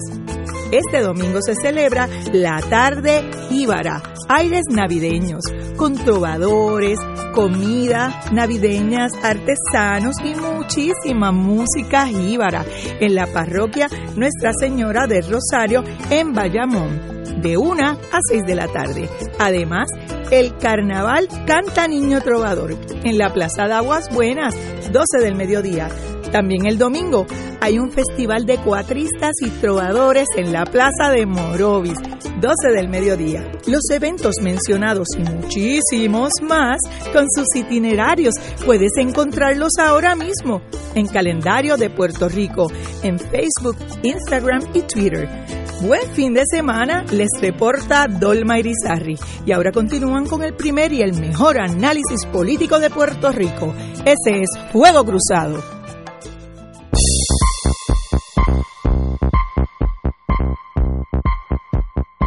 Regresamos, Boys and Girls de Fuego Cruzado. La señora gobernadora crea comité asesor contra la violencia de género. Eso es una barbaridad. Eso es perder el tiempo. Por eso, pero ¿cuántas, ¿cuántos comités va a crear para lo pues, mismo? Exacto. ¿Y cuántas reuniones y photo opportunities y todo desde eso? agosto, desde agosto, septiembre, octubre, noviembre, cuatro meses para venir con otro comité. Cuando se le pidió desde un principio que declarara Pero- la emergencia y que diera Pero- recursos para atender la Se emergencia. nombra el comité de las mejores 10 personas que hay en Puerto Rico. ¿Qué va a hacer el comité? Tú ¿Cómo, sabes- cómo tú- tú, tú sabes- detienes tú a Chencho que mate a su mujer esta noche? ¿Tú sabes de dónde, de dónde salen los camellos? Exacto, de los comités. De un comité que mandaron a hacer un caballo. Sí, pero por eso que yo... Sí, pero es jugar, es jugar politiqueramente Eh, con un asunto bien exacto. serio. Exacto. Mira, para mí la violencia de género nace en la educación. Eso empieza antes de llegar a primer grado. La educación de un país empieza desde que tú estás en tu casa con tu mamá y tienes seis meses de vida. Pero Ahí pero empieza esa educación. Pero si en tu hogar mm, tú no tienes eh, los modelos, No, de acuerdo. porque a su vez esas personas vienen de una extracción de marginalidad, de, de pocos recursos educativos, pues entonces ahí es que entra el rol del Estado de Estoy poder llenar esa, esa, ese vacío, esa, esa falta que hay de que alguien le pueda inculcar a los niños desde su muy temprana edad, y eso debe empezar desde el Head Start en, en acuerdo. este, de, de lo que se trató de llevar una educación de perspectiva de género, donde la mujer, eh, mujer no fuera cosificada, eh, donde la mujer no fuera proyectada en una relación de inferioridad dentro de la sociedad y en su relación frente a los hombres. Eh, y aquí se ha hecho todo lo contrario. Cuando se logra eh, por fin que se apruebe una educación de género, viene un cambio de gobierno y lo primero que hacen es que quitan, eliminan la educación de género. Y entonces mientras tanto eh, nuestros jóvenes, nuestros niños, si están, eh, eh, fíjate lo que pasó en Ramos Antonini los otros días, o sea, ¿qué, qué cultura debe prevalecer eh, en ese sector en términos de cuáles son los, los roles eh, donde el paradigma de lo que es ser exitoso es ser el bichote de, de la droga.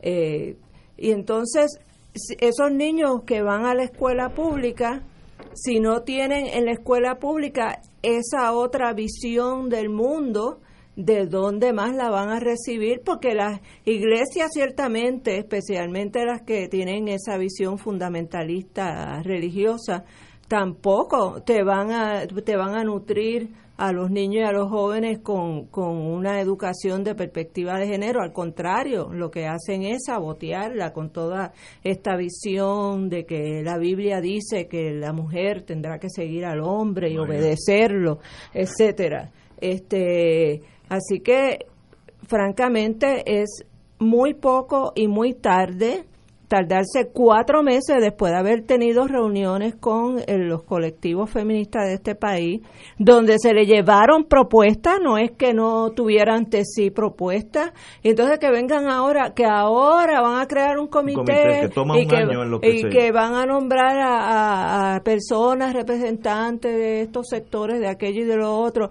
para que el comité empiece a reunirse para desarrollar propuestas, y mientras tanto están matando a una mujer semanalmente. A la semana. Cada siete días hay un asesinato por violencia doméstica y me van a decir que no hay 1.300 eh, muertes por, por, por 100.000 habitantes en Puerto Rico. Altísimo. Eso es una barbaridad estadística eh, y, y no y no acaban de entender que eso es un tema de urgencia.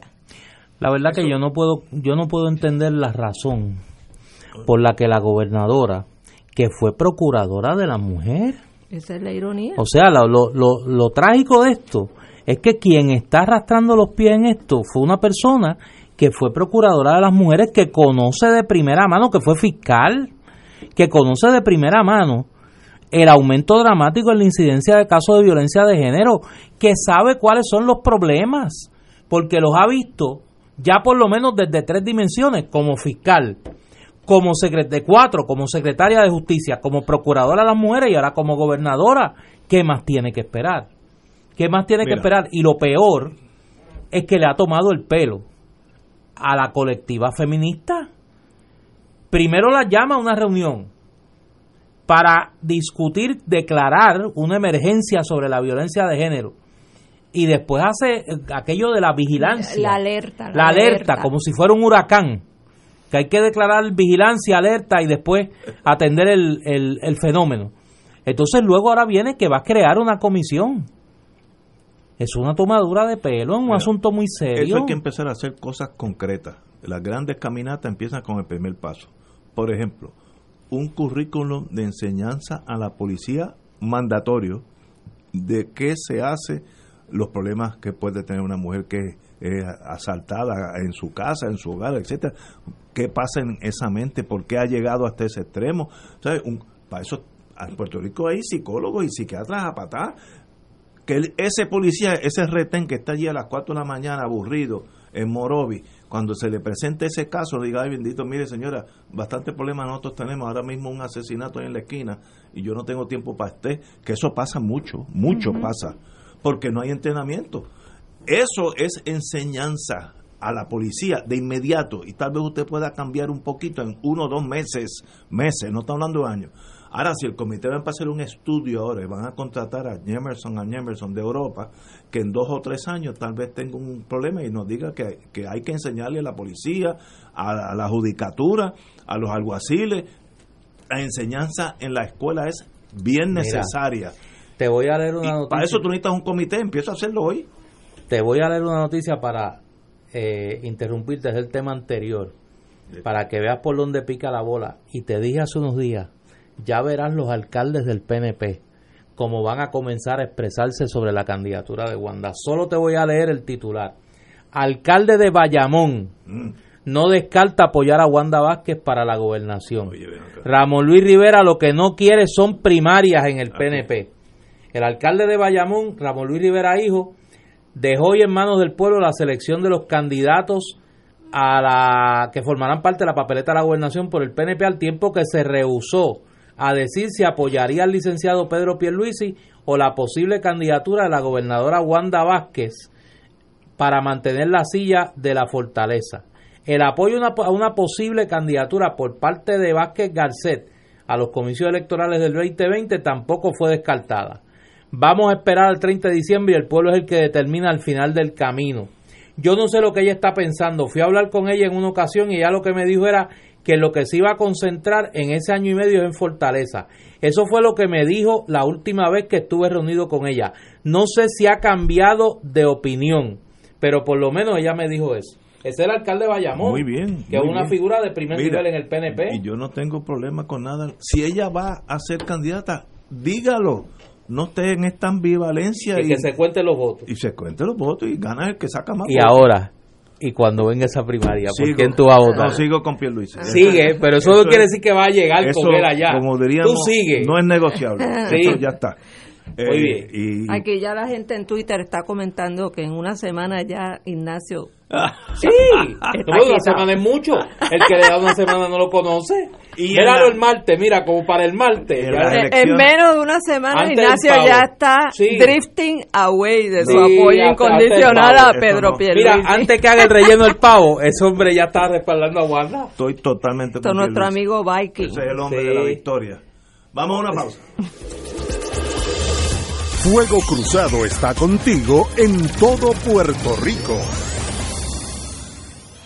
Mejore la toma de decisiones de su empresa utilizando una estructura robusta de indicadores de desempeño. El KPI Institute y Global Consulting Group le invitan a un seminario conducente a una certificación profesional en indicadores claves de desempeño, KPI por sus siglas en inglés, que se llevará a cabo durante los días 4, 5 y 6 de diciembre en el Hotel Verdanza de Isla Verde. Este evento es de suma importancia para personas de diferentes campos de negocios como finanzas, finanzas, recursos humanos, producción, logística y sistemas de información. Si usted es el dueño, presidente, gerente, contador o de alguna forma participa en la toma de decisiones de la empresa, este seminario le ayudará a desarrollar un sistema de indicadores de desempeño para tomar decisiones informadas en su negocio. Cree una cultura de medición y tome decisiones basadas en el desempeño de su empresa. Para más información comuníquese al 787-763-2451 o al 787-200-2746.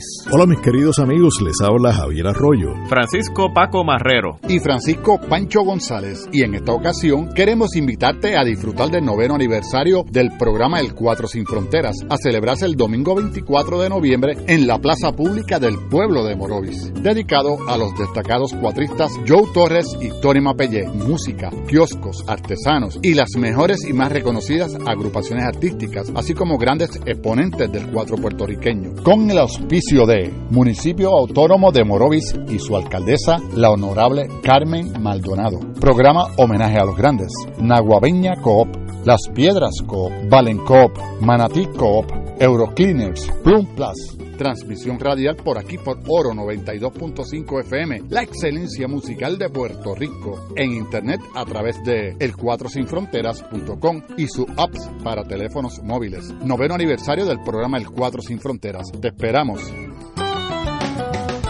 Escucha los sábados a las 5 de la tarde para servirte un programa del Colegio de Profesionales del Trabajo Social de Puerto Rico con los temas de interés a la comunidad.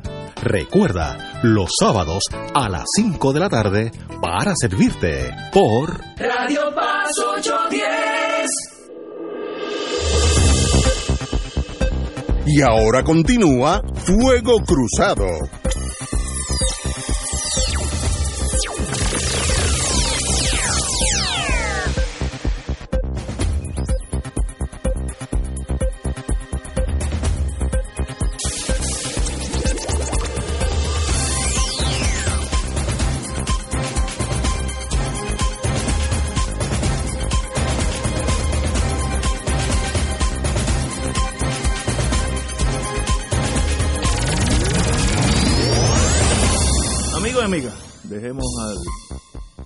Al primaria, elecciones.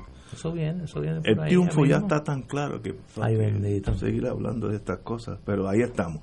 Y yo soy profundamente democrático, el que gane por un voto, ese gana las elecciones y tiene mi respaldo. Aunque sea de otro partido, esos cuatro años uno se gobierna con ese gobierno, porque fue la decisión de todos. Pero yo sé, ya yo conté los votos, yo sé. Es más, si quieres te doy los números finales ya. Con un... Hay dos e- ecuaciones, ahora estoy siendo serio. Primero, el advenimiento de Victoria Ciudadana, que no puedo calibrarlo porque no ha nacido. Yo no sé si va a ser un pollito o un gavilán. Y entonces eso altera todos los otros números de los otros tres partidos. Y o, esto es inventado por mí, que el año que viene, bajando esa cuesta de enero-febrero, el FBI jamaquee, traumatice a Puerto Rico con unos arrestos de unas personas de tan alto relieve en el mundo político que haga que uno se tambalee en la fe de esos partidos primarios. Esos son dos factores que yo no controlo, ni, ni, puedo decir qué van a pasar. Ahora, si uno de esos dos pasa, puede ser otro juego, y entonces empezamos empezamos el béisbol en cero. no habría nada nadie adelante. Si eso, si eso pasa, yo no sé si va a pasar o no. Oye, eh, quiero que me permitan unos segundos para dar dos, eh, dos notas de, de pésame. Eh, la primera la hice ayer a través de las redes sociales al doctor Hernán Padilla, eh, querido amigo exalcalde de San Juan, eh, por la muerte de su esposa, doña Miriam. Miriam fue compañera de, de Hernán por muchos años, una gran mujer, una mujer muy de criterio muy independiente y que acompañó al doctor Padilla en los momentos difíciles de su carrera política y profesional. Ayer lo hice a través de las redes, pero vaya a él y a su familia, eh, a sus hijas y demás familiares las más las más sentidas condolencias Y quiero también aprovechar el, el espacio para enviarle desde aquí un fuerte abrazo a mi querida amiga Agnes Colón, la propietaria de Bambola Juguetes Creativos, perdió ayer a su señor padre, don José Rafael eh, Colón Ayala, don Pepe Colón. Así que vaya a Agnes, eh, a Ricardo y a toda la familia eh, Colón Villanueva y a, a toda la familia Román. Un abrazo solidario desde aquí. Espero el domingo que va a estar expuesto en la funeraria Viner de Forest Hill en Bayamón. Espero poder estar por allá me uno a tus palabras en los dos casos, ya que conozco al señor exalcalde, eh, el médico, eh, que, de paso se graduó en unos años antes que yo. en Maryland. En Maryland, sí. Eh, muy buena persona y fue para mí buen alcalde. Y a la compañera, la dueña de Bámbola, pues parte de Fuego Cruzado, así que me uno a tus palabras. Este, me uno a las palabras de las condolencias, aunque no conozco personalmente a ninguna de las personas, pero la pérdida de un ser querido en cualquier familia, pues siempre es sentida. Eh, antes de que sigamos, le pido a las compañeras del colectivo de resistencia feminista que si pueden ser tan amables de enviarme eh, el programa de las actividades. Sé que empiezan actividades el próximo lunes 25 de noviembre, que es el día en que se conmemora el Día de No Más Violencia contra la Mujer, eh, y a nivel internacional, fecha escogida porque fue la fecha aquella terrible en que el dictador Leonidas Trujillo eh, mandó a secuestrar y asesinar a las hermanas Mirabal, En, en la República Dominicana. Eh, y ella, el colectivo de resistencia feminista va a empezar eh, con unas manifestaciones frente al edificio de CIBO, donde está la Junta de Control Fiscal. Eh, si saben, eh, no tengo aquí la información, creo que es por la tarde, a las 5 de la tarde. Entiendo que sí. sino que me corrijan, me pueden enviar el, un mensaje al correo electrónico a Wilma reverón arroba CAPR de Colegio de Abogados de Puerto Rico, capr.org, org. Eh, y sé que van a estar, eh, en, tienen un calendario de actividades que se extiende hasta el 10 de diciembre, que es el Día Internacional de la Declaración Universal de Derechos Humanos, y que sería bueno conocer bien todas las actividades que estas valerosas mujeres van a estar desarrollando durante estos próximos días. Oye, llega una noticia aquí. Eh, yo creo que esto tiene que ser un récord, por lo menos en Puerto Rico, yo sé que lo es, pero tiene que ser un récord por lo menos regional.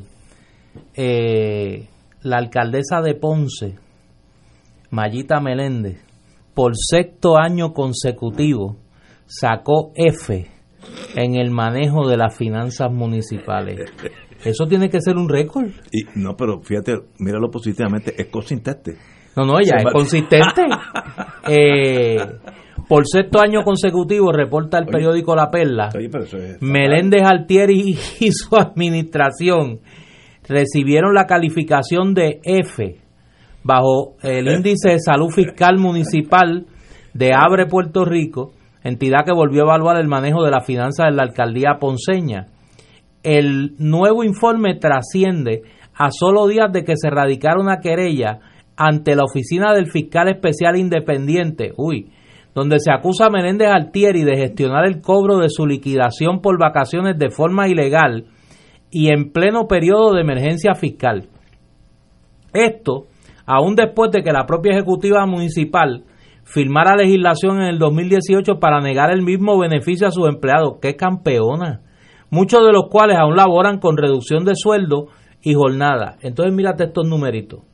El más reciente informe de Abre Puerto Rico evidencia que en el 2018 la administración volvió a gastar mucho más de lo que ingresó, provocando un descuadre fiscal de 13.9 millones de dólares. Con este último, el déficit operacional de la administración Meléndez Altieri se ha disparado de 4.4 millones a 48.3 millones desde que asumió el cargo. Entre tanto, la deuda acumulada del gobierno municipal de Ponce se sitúa en el rango de los 293.4 millones de dólares. Oye, de los municipios analizados, la alcaldía de Ponce volvió a figurar entre los 10 ayuntamientos del país con peor desempeño, al fallar en 8 de los 13 indicadores financieros evaluados. Los mismos abarcaron activos corrientes, deuda a largo plazo, balance y gastos del Fondo General y exceso de eficiencia de ingresos sobre gastos recurrentes. Además de Ponce, las alcaldías de Yauco, Las Marías, Cabo Rojo, Mayagüez, San Juan, Toabaja y Villalba también recibieron calificación de F. Y entonces mira qué interesante. Este panorama no impidió que Menéndez Altieri consignara cerca de 40 mil dólares para que ella y su colaboradora más cercana, ¿Qué, ¿Quién?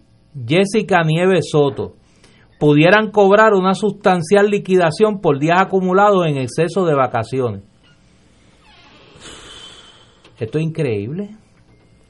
Y la querella se la radica a la Asociación de Empleados Municipales del municipio de Ponce. Esta ayudante, Jessica Nieves Soto, es ayudante ejecutiva y secretaria municipal. Recibió un chequecito por 21.343 dólares. Y Mayita cobró otro de 15.575 dólares. Esto con un déficit de 40 millones de dólares. Por eh, a eso nosotros fortalecemos el pensar o, la idea de que promesa tiene que regir los destinos de este país, porque mira, y esta señora sigue ganando y tiene F en, en conducta fiscal. ¿Y por qué sigue ganando? Pues yo no entiendo, yo no entiendo la vida. Pero eh, que además de eso ella se tumbe 15 y la asistente 21, pues eso demuestra una falta de, de delicadeza eh, con el propio municipio. Primero, en el mundo corporativo nadie puede acumular las vacaciones así ad infinitum. En la General Electric eran dos años, máximo dos años. Ah, que no, que no la cogiste por los, últimos 20, mala suerte, te pago dos años nada más. Y, y, y el sistema funciona. ¿Por qué esta cosa sigue por ahí como una longaniza? Y los cuares, si es que tomaron, no tomaron las vacaciones. Eso, Pero es que es una vergüenza. Es una, una vergüenza. Es una vergüenza la de administración. De no, y lo más interesante, ¿por qué sigue ganando? Entonces, no hay explicación. ¿O es que, la, que allí no hay este, oposición? No sé. Yo, yo de Ponce sé muy poco. Eh, y como veo la cuestión fiscal, no voy para allá. No voy para allá. Eh, Ahí hay mucha gente que debe de explicar por qué en Ponce Pero nada pasa. se cometió un grave malpractice político. Señores, tenemos que una pausa. Seis y media. Vamos, regresamos. Esto es Fuego Cruzado por Radio Paz 810 AM. Diariamente en nuestra cocina algo delicioso se cuece en la olla. Se escucha el cortar de la cebolla y el triturar de los ajos. En Freshmart utilizamos ingredientes frescos sin aditivos ni preservativos. En el deli encontrarás la mejor variedad de desayunos, almuerzos y cenas, pizzas artesanales y más. Los mejores especiales de la semana para comer sano y sabroso. Explora la variedad de ofertas más saludables. Ven a Freshmart en Aguadilla, Caguas, Carolina, Condado, Guaynabo y Atorrey. Freshmart es para todos. Fuego Cruzado está contigo en todo Puerto Rico. Tiene cáncer de próstata metastásico. Recibió quimioterapia y la enfermedad continúa. Llame a Pan Oncology Trials al 787-407-3333. Pan Oncology Trials, empresa de investigación clínica de calidad para pacientes con cáncer en Puerto Rico. 787-407-3333. Llegó la Navidad, época de celebrar y en Jesús Mediador te invitamos los días sábado 30 de noviembre desde las 12 del mediodía y el domingo 1 de diciembre desde las 9 de la mañana a compartir en familia con nosotros en el Festival Navideño de Jesús Mediador dedicado a Dagmar. Celebra y disfruta con tu familia del Festival Navideño que como todos los años la comunidad Jesús Mediador te brinda. Habrá kioscos, música, artesanos, artistas invitados, Andrés Jiménez, Gary Núñez y Plena Libre, las atípicas, los enemigos del silencio, Tuna Bardos, trovadores y muchos artistas más. Ven en familia a celebrar. Recuerda, 30 de noviembre y 1 de diciembre. Carretera 871, Barrio Volcán, Bayamón. Navidad es amor y en Jesús Mediador te la damos a ti. Te esperamos. Y ahora continúa Fuego Cruzado. Regresamos. Un, un aviso aquí, aviso público. Así que están sorprendidos porque una corrupta sigue ganando elecciones. Bueno, nadie- Pues, pues, si eso es el trademark No, no. del PNP. Pero no, Así es que el en- PNP gana no es- elecciones con corrupto tras corrupto. Pero no es corrupta en el sentido del, del, in- de delincuencia. Incompetente, inepta. Es que no le han dado ni un ticket de tránsito a Mayita tampoco. por eso. Nadie La hace nada con no ella. Ahora, el La ineptitud, número- ineptitud. Gracias a Dios que no estudió contabilidad porque hubiera sacado, no se hubiera graduado. De eso no sabe. Pero si gana por algo es, es simpática en Ponce, hace su trabajo. Oye. Nadie gana en un vacío, así que algo está haciendo positivo. Oye, Ignacio, eh, explícame algo, tú eres PNP. Y yo cada vez, es que yo me confundo, ¿sabes? Eh, aquí me llega una hoja suelta del senador Miguel Romero, que es el candidato del PNP alcalde de San Juan, ¿verdad? La carrera de la Guinea. Próximo Sí. candidato. Oye, ese hombre ha organizado una cosa que se llama la Gran Carrera de la Guinea. Atrapa una guinea y gánate el pavo para tu cena de acción de gracia. Cuando nosotros éramos chiquitos en los campos se usaba eso. La guinea es un ¿Pero y por qué no echa a correr un pavo? No, porque es más fácil de coger. La guinea. ¿La guinea? No, la guinea zigzaguea. No, la guinea, para coger 90 una guinea. y tú sigues corriendo. Digo, tú comprenderás mi ignorancia. Yo nunca he corrido ni detrás de una guinea, ni detrás de un pavo, ni detrás de un pollo, ni un gallo, No, ni nada de La eso. guinea es bien En tu, hábil. en tu pueblo, junta, a la Guinea le dicen chocla. Sí, exacto. Eh, no, y vuelan. Pero ¿y qué es eso de la carrera de la guinea? Ok, los nenes chiquitos en las Ah. escuelas. Antes que no había dinero para comprar otras cosas, videos. no, Sí, sí, sí. Entonces había una guinea negra que son bonitas. Entonces la soltaban. El nene que la coja le va a dar un bizcochito. Pero eso en teoría es fácil. Esa guinea es hábil y entonces corre, a diferencia de la gallina, puede doblar en 90 grados y uno sigue cogiendo porque uno no, no puede parar y para y se eleva y baja. Es bien difícil de coger.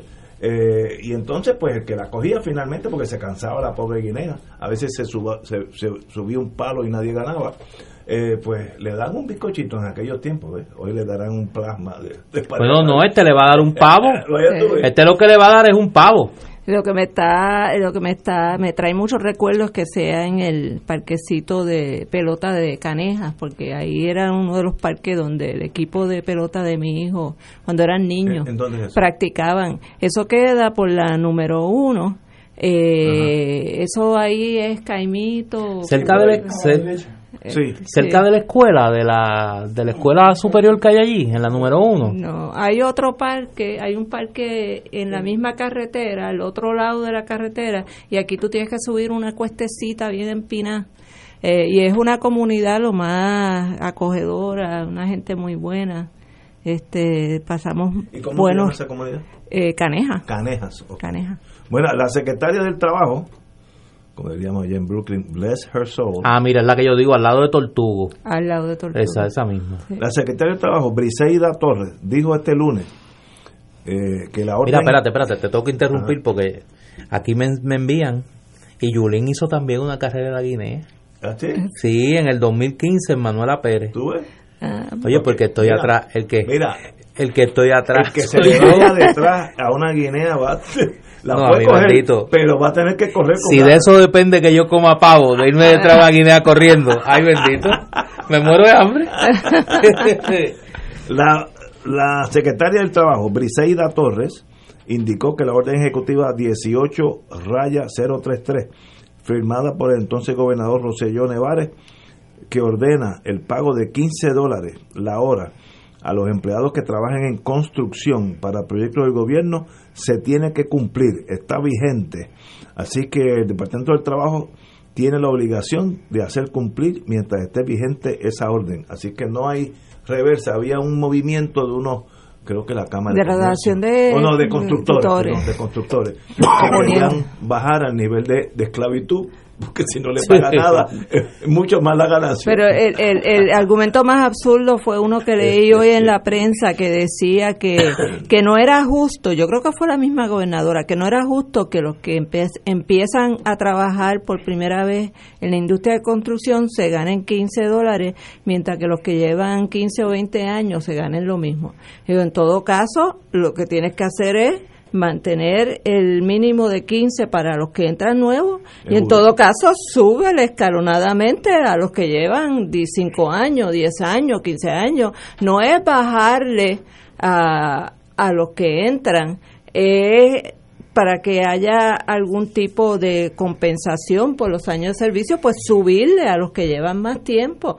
Porque eh, lo que no acaba de entender la gente es que cuando en un país la gente es bien remunerada, eh, contrario a la famosa teoría de Trickle Economics, de que lo que hay que hacer es eh, eh, que suba mucho dinero para las élites arriba y de ahí viene el trickle, la, gotita, pero fíjense la palabra que usan, trickle, que son gotitas lo que te van a tocar. este y, y, y, lo que se ha probado por todos los economistas en todos los tiempos es que en los países donde la gente recibe los salarios más altos, ¿qué es lo que hay? Pues mejor calidad de vida, se, mueve más el consumo, este, eh, o sea, todos nos beneficiamos de que nuestros trabajadores ganen buenos salarios, eh, inclusive los mismos dueños de las construcciones a la larga o a la corta, si tú vas a vender esa construcción eh, o la vas a alquilar, eh, mientras más gente haya con más acceso al dinero, pues más posibilidades tú tienes de seguir construyendo y seguir alquilando, seguir vendiendo. No es al revés, no es quitarle a la, a la gran base de abajo para que unos pocos de arriba reciban más. Eh, hay que invertir la pirámide. Tiene que ser el, que la mayoría, lo que hay que atacar es la desigualdad.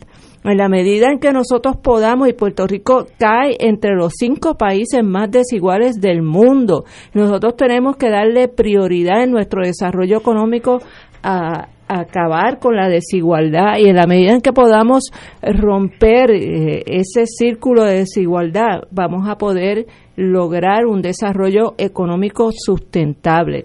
Que, que, que toma más tiempo el proceso, sí, pero ¿por qué se llama sustentable? Porque se sostiene y, y no y no sufre de las alzas y las bajas y la y, y, las irregularidades de, de una economía donde una gente una poca gente se hacen multimillonarios rápidamente eh, a costa de, de, que hay un montón de gente ganando lo mínimo y siendo explotados en su trabajo.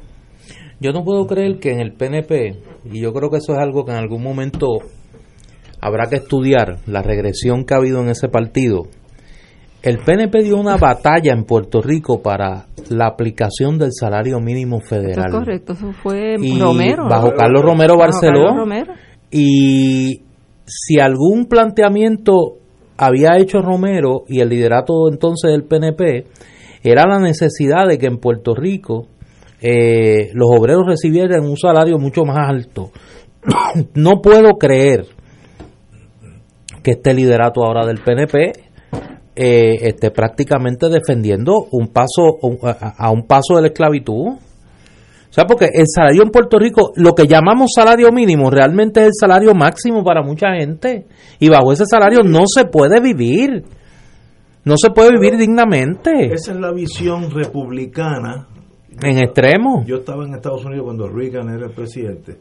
Y de verdad él pensaba que si tú quieres una mejor sociedad, dale más dinero a la General Motors, a Exxon, a la General Electric, y esa gente va a tener más empleados, por tanto esos empleados van a tener mejores sueldos. Trickle down economy. Es como si tú riegas el quinto piso de un edificio con agua y a la larga llega hasta el basement. Los, los demócratas piensan al revés. Suben el, el sueldo a los que están abajo en el basement y eso van a ayudar por ahí para arriba comprar es- los bienes de esas industrias. Dos visiones de la vida tajantemente diferentes. En eso varían mucho los republicanos y los demócratas allá. Nosotros hemos hecho una evolución, para mí dañina, de aquel partido PNP liberal, Carlos Romero, que trajo los barcos turistas, una excepción a la ley de cabotaje, muy bien hecho por él, eh, a hoy, que si los dejamos, esclavitud y látigo, porque así la mano de obra... ¿Y la libreta barata. jornalero? Una cosa... Volvemos a la libreta eso, jornalero. eso hay que romperlo y volver a lo que ese fue ese partido fue y también fue el Partido Popular, hay que decirlo como, como fueron. Pero hoy en día prevalece esa visión republicana, bien conservadora, de clases y el de arriba mantiene el de abajo, no el de abajo le compra al de arriba. Son ahí están divididos los demócratas y los republicanos en Estados Unidos tajantemente, dos, dos visiones. Con Trump ya sabemos de qué lado él está, así que eso ni, no hay que ni analizarlo. Oye, tengo aquí algo para irme ya con la bilirrubina subida.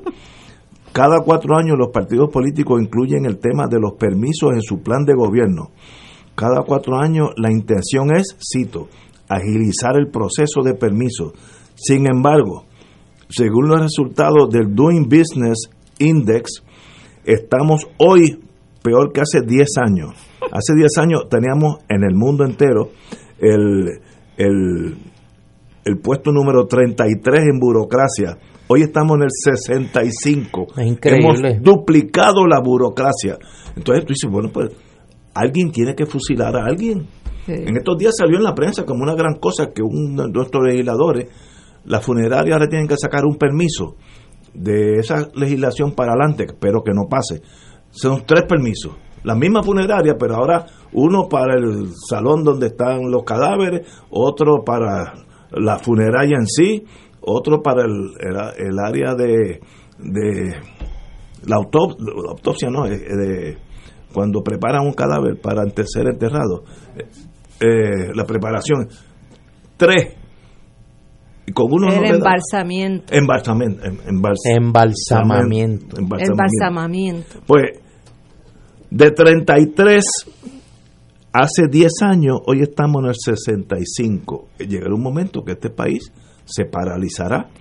Porque para comprar un carrito para vender China necesitará 5 años de Pero, permiso. Igna- pero Ignacio, ¿tú no te acuerdas que el PNP, con su teoría de, de, de achicar el gobierno, empezaron a hacer sombrillas y entonces en vez de, Ah, sí. de achicar el gobierno, Era lo que hacía era que creían que creaban otra superestructura encima de las estructuras que ya existían con, con Menos más efectivo. presupuesto y con más burocracia eh, Tal vez por eso es que hoy somos en- 65 en vez de 33. entonces, eh, Este, en un país no, que no, no, no queremos puedo, no puedo. que, primero un país pequeño, aquí no debería ser tan complicado uno conseguir un permiso, lo que pasa es que también quieren eh, tras- trastocar todo, toda la permisología para abrirle la oportunidad a los desarrolladores inescrupulosos a, a sacar eh, permisos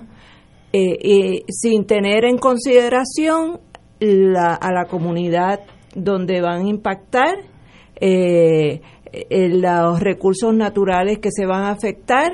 Y entonces, esos, eh, hay países donde se ha podido lograr ese balance entre uno garantizar que como pasó aquí, creo que Montelledra es un ejemplo de eso, que construyeron encima de una quebrada, desviaron... No, pues, desviaron un río. eh, Desviaron un río sí, para construir. eh, eso pasa en San Patricio, hay una urbanización que las casas están quebrándose eh, porque lo construyeron sobre sobre tierras que no eran adecuadas para construirlas Eh, y, y entonces pues hay que buscar la forma inteligente de, de que se agilicen los permisos, porque sí es importante que seamos eficientes eh, para que las personas que van a invertir puedan hacer sus construcciones sin grandes eh, impedimentos, pero, pero, pero siempre teniendo en cuenta que si van a impactar cuerpos de agua o si van a impactar comunidades, tienen que tomar esos elementos en, consideración y las comunidades tienen que tener voz eh, en cosas que les van a impactar. Eh, si tú vas a poner una carbonera al lado de, de, casa. de una casa... Deberían preguntarme a mí. Eh, pero el, el, aquellos años, Puerto Rico pasaron décadas donde básicamente no había controles de nada, todo el mundo hacía esas casas que se caen al agua, nunca se debieron haber Pero mira, lo que está pasando en Ocean Park. Pero yo yo sé que aquí un poco yo me alejo de lo que es el, discurso común de, del sector progresista del país, ¿no? Yo creo que aquí nosotros tenemos que distinguir, porque hay un, hay, hay un discurso absoluto en los dos extremos. La liberalización total de los permisos y la restricción total de los permisos. Y yo creo que hay que aquí hay que distinguir distintos tipos de permisología. Por ejemplo, un renglón que necesita atención pero urgente es la permisología necesaria para los jóvenes emprendedores. Nosotros estamos teniendo una explosión saludable de empresarismo en los jóvenes y en las personas que han perdido sus empleos o sus profesiones no tienen el éxito de antaño y se están reinventando y están creando espacios de empresarismo pequeño y mediano eh, con mucho éxito. Pero mire, eso es a viento y marea, porque la posibilidad de que puedan en un tiempo relativamente rápido obtener los permisos para comenzar a operar sus negocios, sea de la naturaleza que sea, es imposible. Pues mire, hay que crear un mecanismo gubernamental que permita que ese tipo de permiso se pueda agilizar de una manera más mucho más rápida. Y eso está igual. Eso es, bueno, ahí está ese informe. ah, la permisología que tiene que ver con el daño, el potencial impacto ambiental de una construcción, de una de un de un negocio, ya eso es otra cosa. Exacto. Ya eso es otra cosa.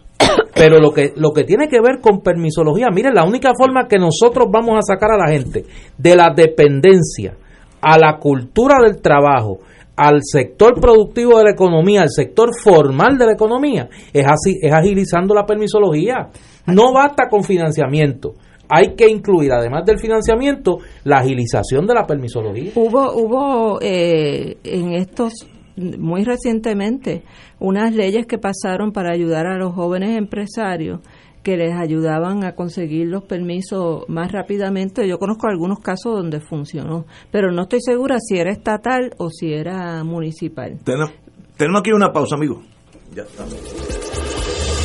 Fuego Cruzado está contigo en todo Puerto Rico. La oficina médica del Dr. Ramón Luis López Acosta, especialista en medicina de familia, provee servicio a pacientes adultos y geriátricos de manera continua y comprensiva, servicio de medicina primaria preventiva y de medicina intrahospitalaria a nuestros pacientes, localizada en la calle Lloveras 650, edificio Centro Plaza, suite 207, Santurce, cerca del Hospital Pavía. Llámenos al 787 725 7888 725-7888 y haga una cita para evaluación. Aceptamos la mayoría de los seguros médicos Advantage y comerciales. El proyecto Reencuentro Familiar, 27 años en misión permanente, les invita al retiro de adultos a celebrarse los días 22, 23 y 24 de noviembre. Para información, Johanna Rosa, 787-405-1303 o Alberto Rosa, 787-455-7220. Orlando Torres es paciente renal que está sometido a diálisis tres días en semana. Con el propósito de tener una mejor calidad de vida, Orlando necesita un trasplante de riñón lo antes posible. Necesita de un alma generosa que le pueda hacer un regalo de vida al donarle un riñón. Si te toca tu alma y tu sangre es O, podrías darle a Orlando ese regalo de vida. Puedes comunicarte al 787-328-0399 o al correo electrónico oatm1955 arroba gmail.com. Orlando, su familia y amigos te lo agradeceremos. Dios te bendiga. Fuego Cruzado, con los maestros de la discusión política inteligente y acertada, te acompañan ahora cada noche en Oro 92.5 FM. Infórmate de los temas de importancia del país, escuchando al equipo que establece cátedra todos los días sobre el acontecer político en Puerto Rico. Escucha la retransmisión de Fuego Cruzado con Ignacio Rivera, Néstor Duprey y sus panelistas invitados su discusión política dinámica e incisiva, encendiendo el debate con sus diferentes puntos de vista. La clase comienza a las 10 de la noche en retransmisión diferida de lunes a viernes por Oro 92.5 FM. Hoy más que nunca, Puerto Rico necesita el cooperativismo para juntos salir adelante como pueblo. Conoce cómo podemos hacerlo. Sintoniza Cooperativismo por Puerto Rico, el programa radial de la Liga de Cooperativas. Todos los martes a las 4 de la tarde, por aquí, por Radio Paz 810 AM. Y ahora continúa Fuego Cruzado. Esta noche en el Colegio de Abogados de Puerto Rico a las 7 de la noche comienza eh, una de las actividades de cierre de las actividades del centenario de Lolita Lebrón. Esto lo es organizado por la Fundación Lolita Lebrón y van a tener mensaje esta noche allí. Eh, el licenciado Carlos Mondriga, el licenciado Tuto Villanueva. Yo voy a dar un breve mensaje eh, y hay otros mensajes más, pero no tengo el programa aquí en la mano. Así que los que puedan acercarse al colegio esta noche, pues están debidamente invitados y, creo que va a ser un homenaje hermoso. Va a estar también Noel Hernández cantando su famosa canción a los presos políticos para recordar cinco, hermanos presos los cinco hermanos presos y, eh, que es una canción muy cercana a mi corazón porque la última frase que dice en, eh, se refiere a Oscar Collazo. Está Oscar Collazo preso. Está Oscar Collazo preso. Así que nada, invitados quedan todos y todas. Colegio de Abogados a las 7, que es en 5 minutos. Oye, Ignacio, para que te vaya tranquilo, hay una noticia aquí que yo no sé ni qué pensar. De esperanza. No, no, no. se cayó un muelle.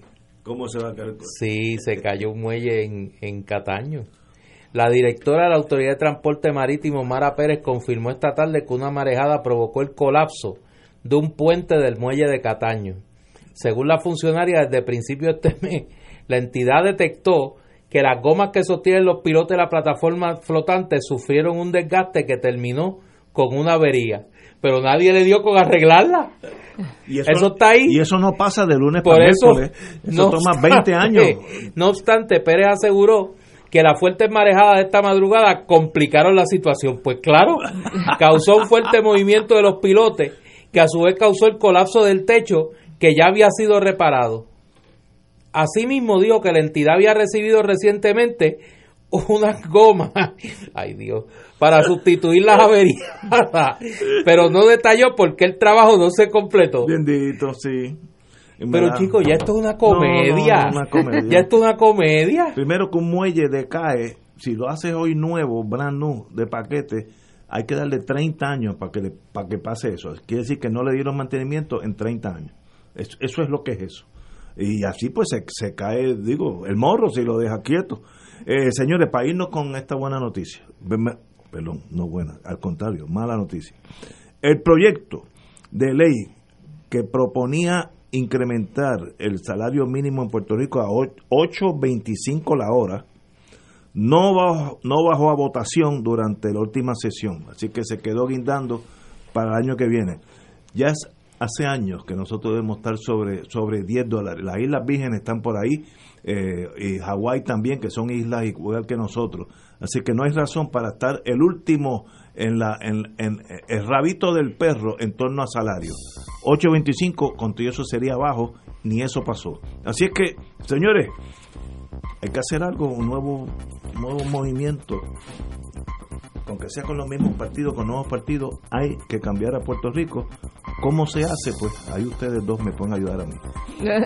Pero tú me tienes que ayudar. Tú, Conmigo tú no, pues, tú si tú quieres, sigues- exacto, tienes que dejarte ayudar. No, no, no. Pues no podemos. La doctrina King Kong. La doctrina King Kong. La de Trickle Economics. Sí.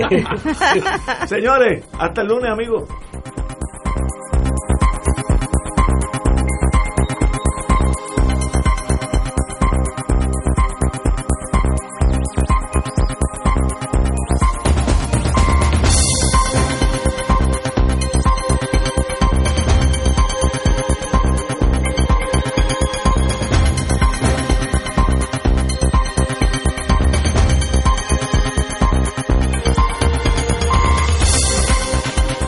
Emisora y sus anunciantes no se solidarizan necesariamente con las expresiones vertidas en el programa que acaban de escuchar.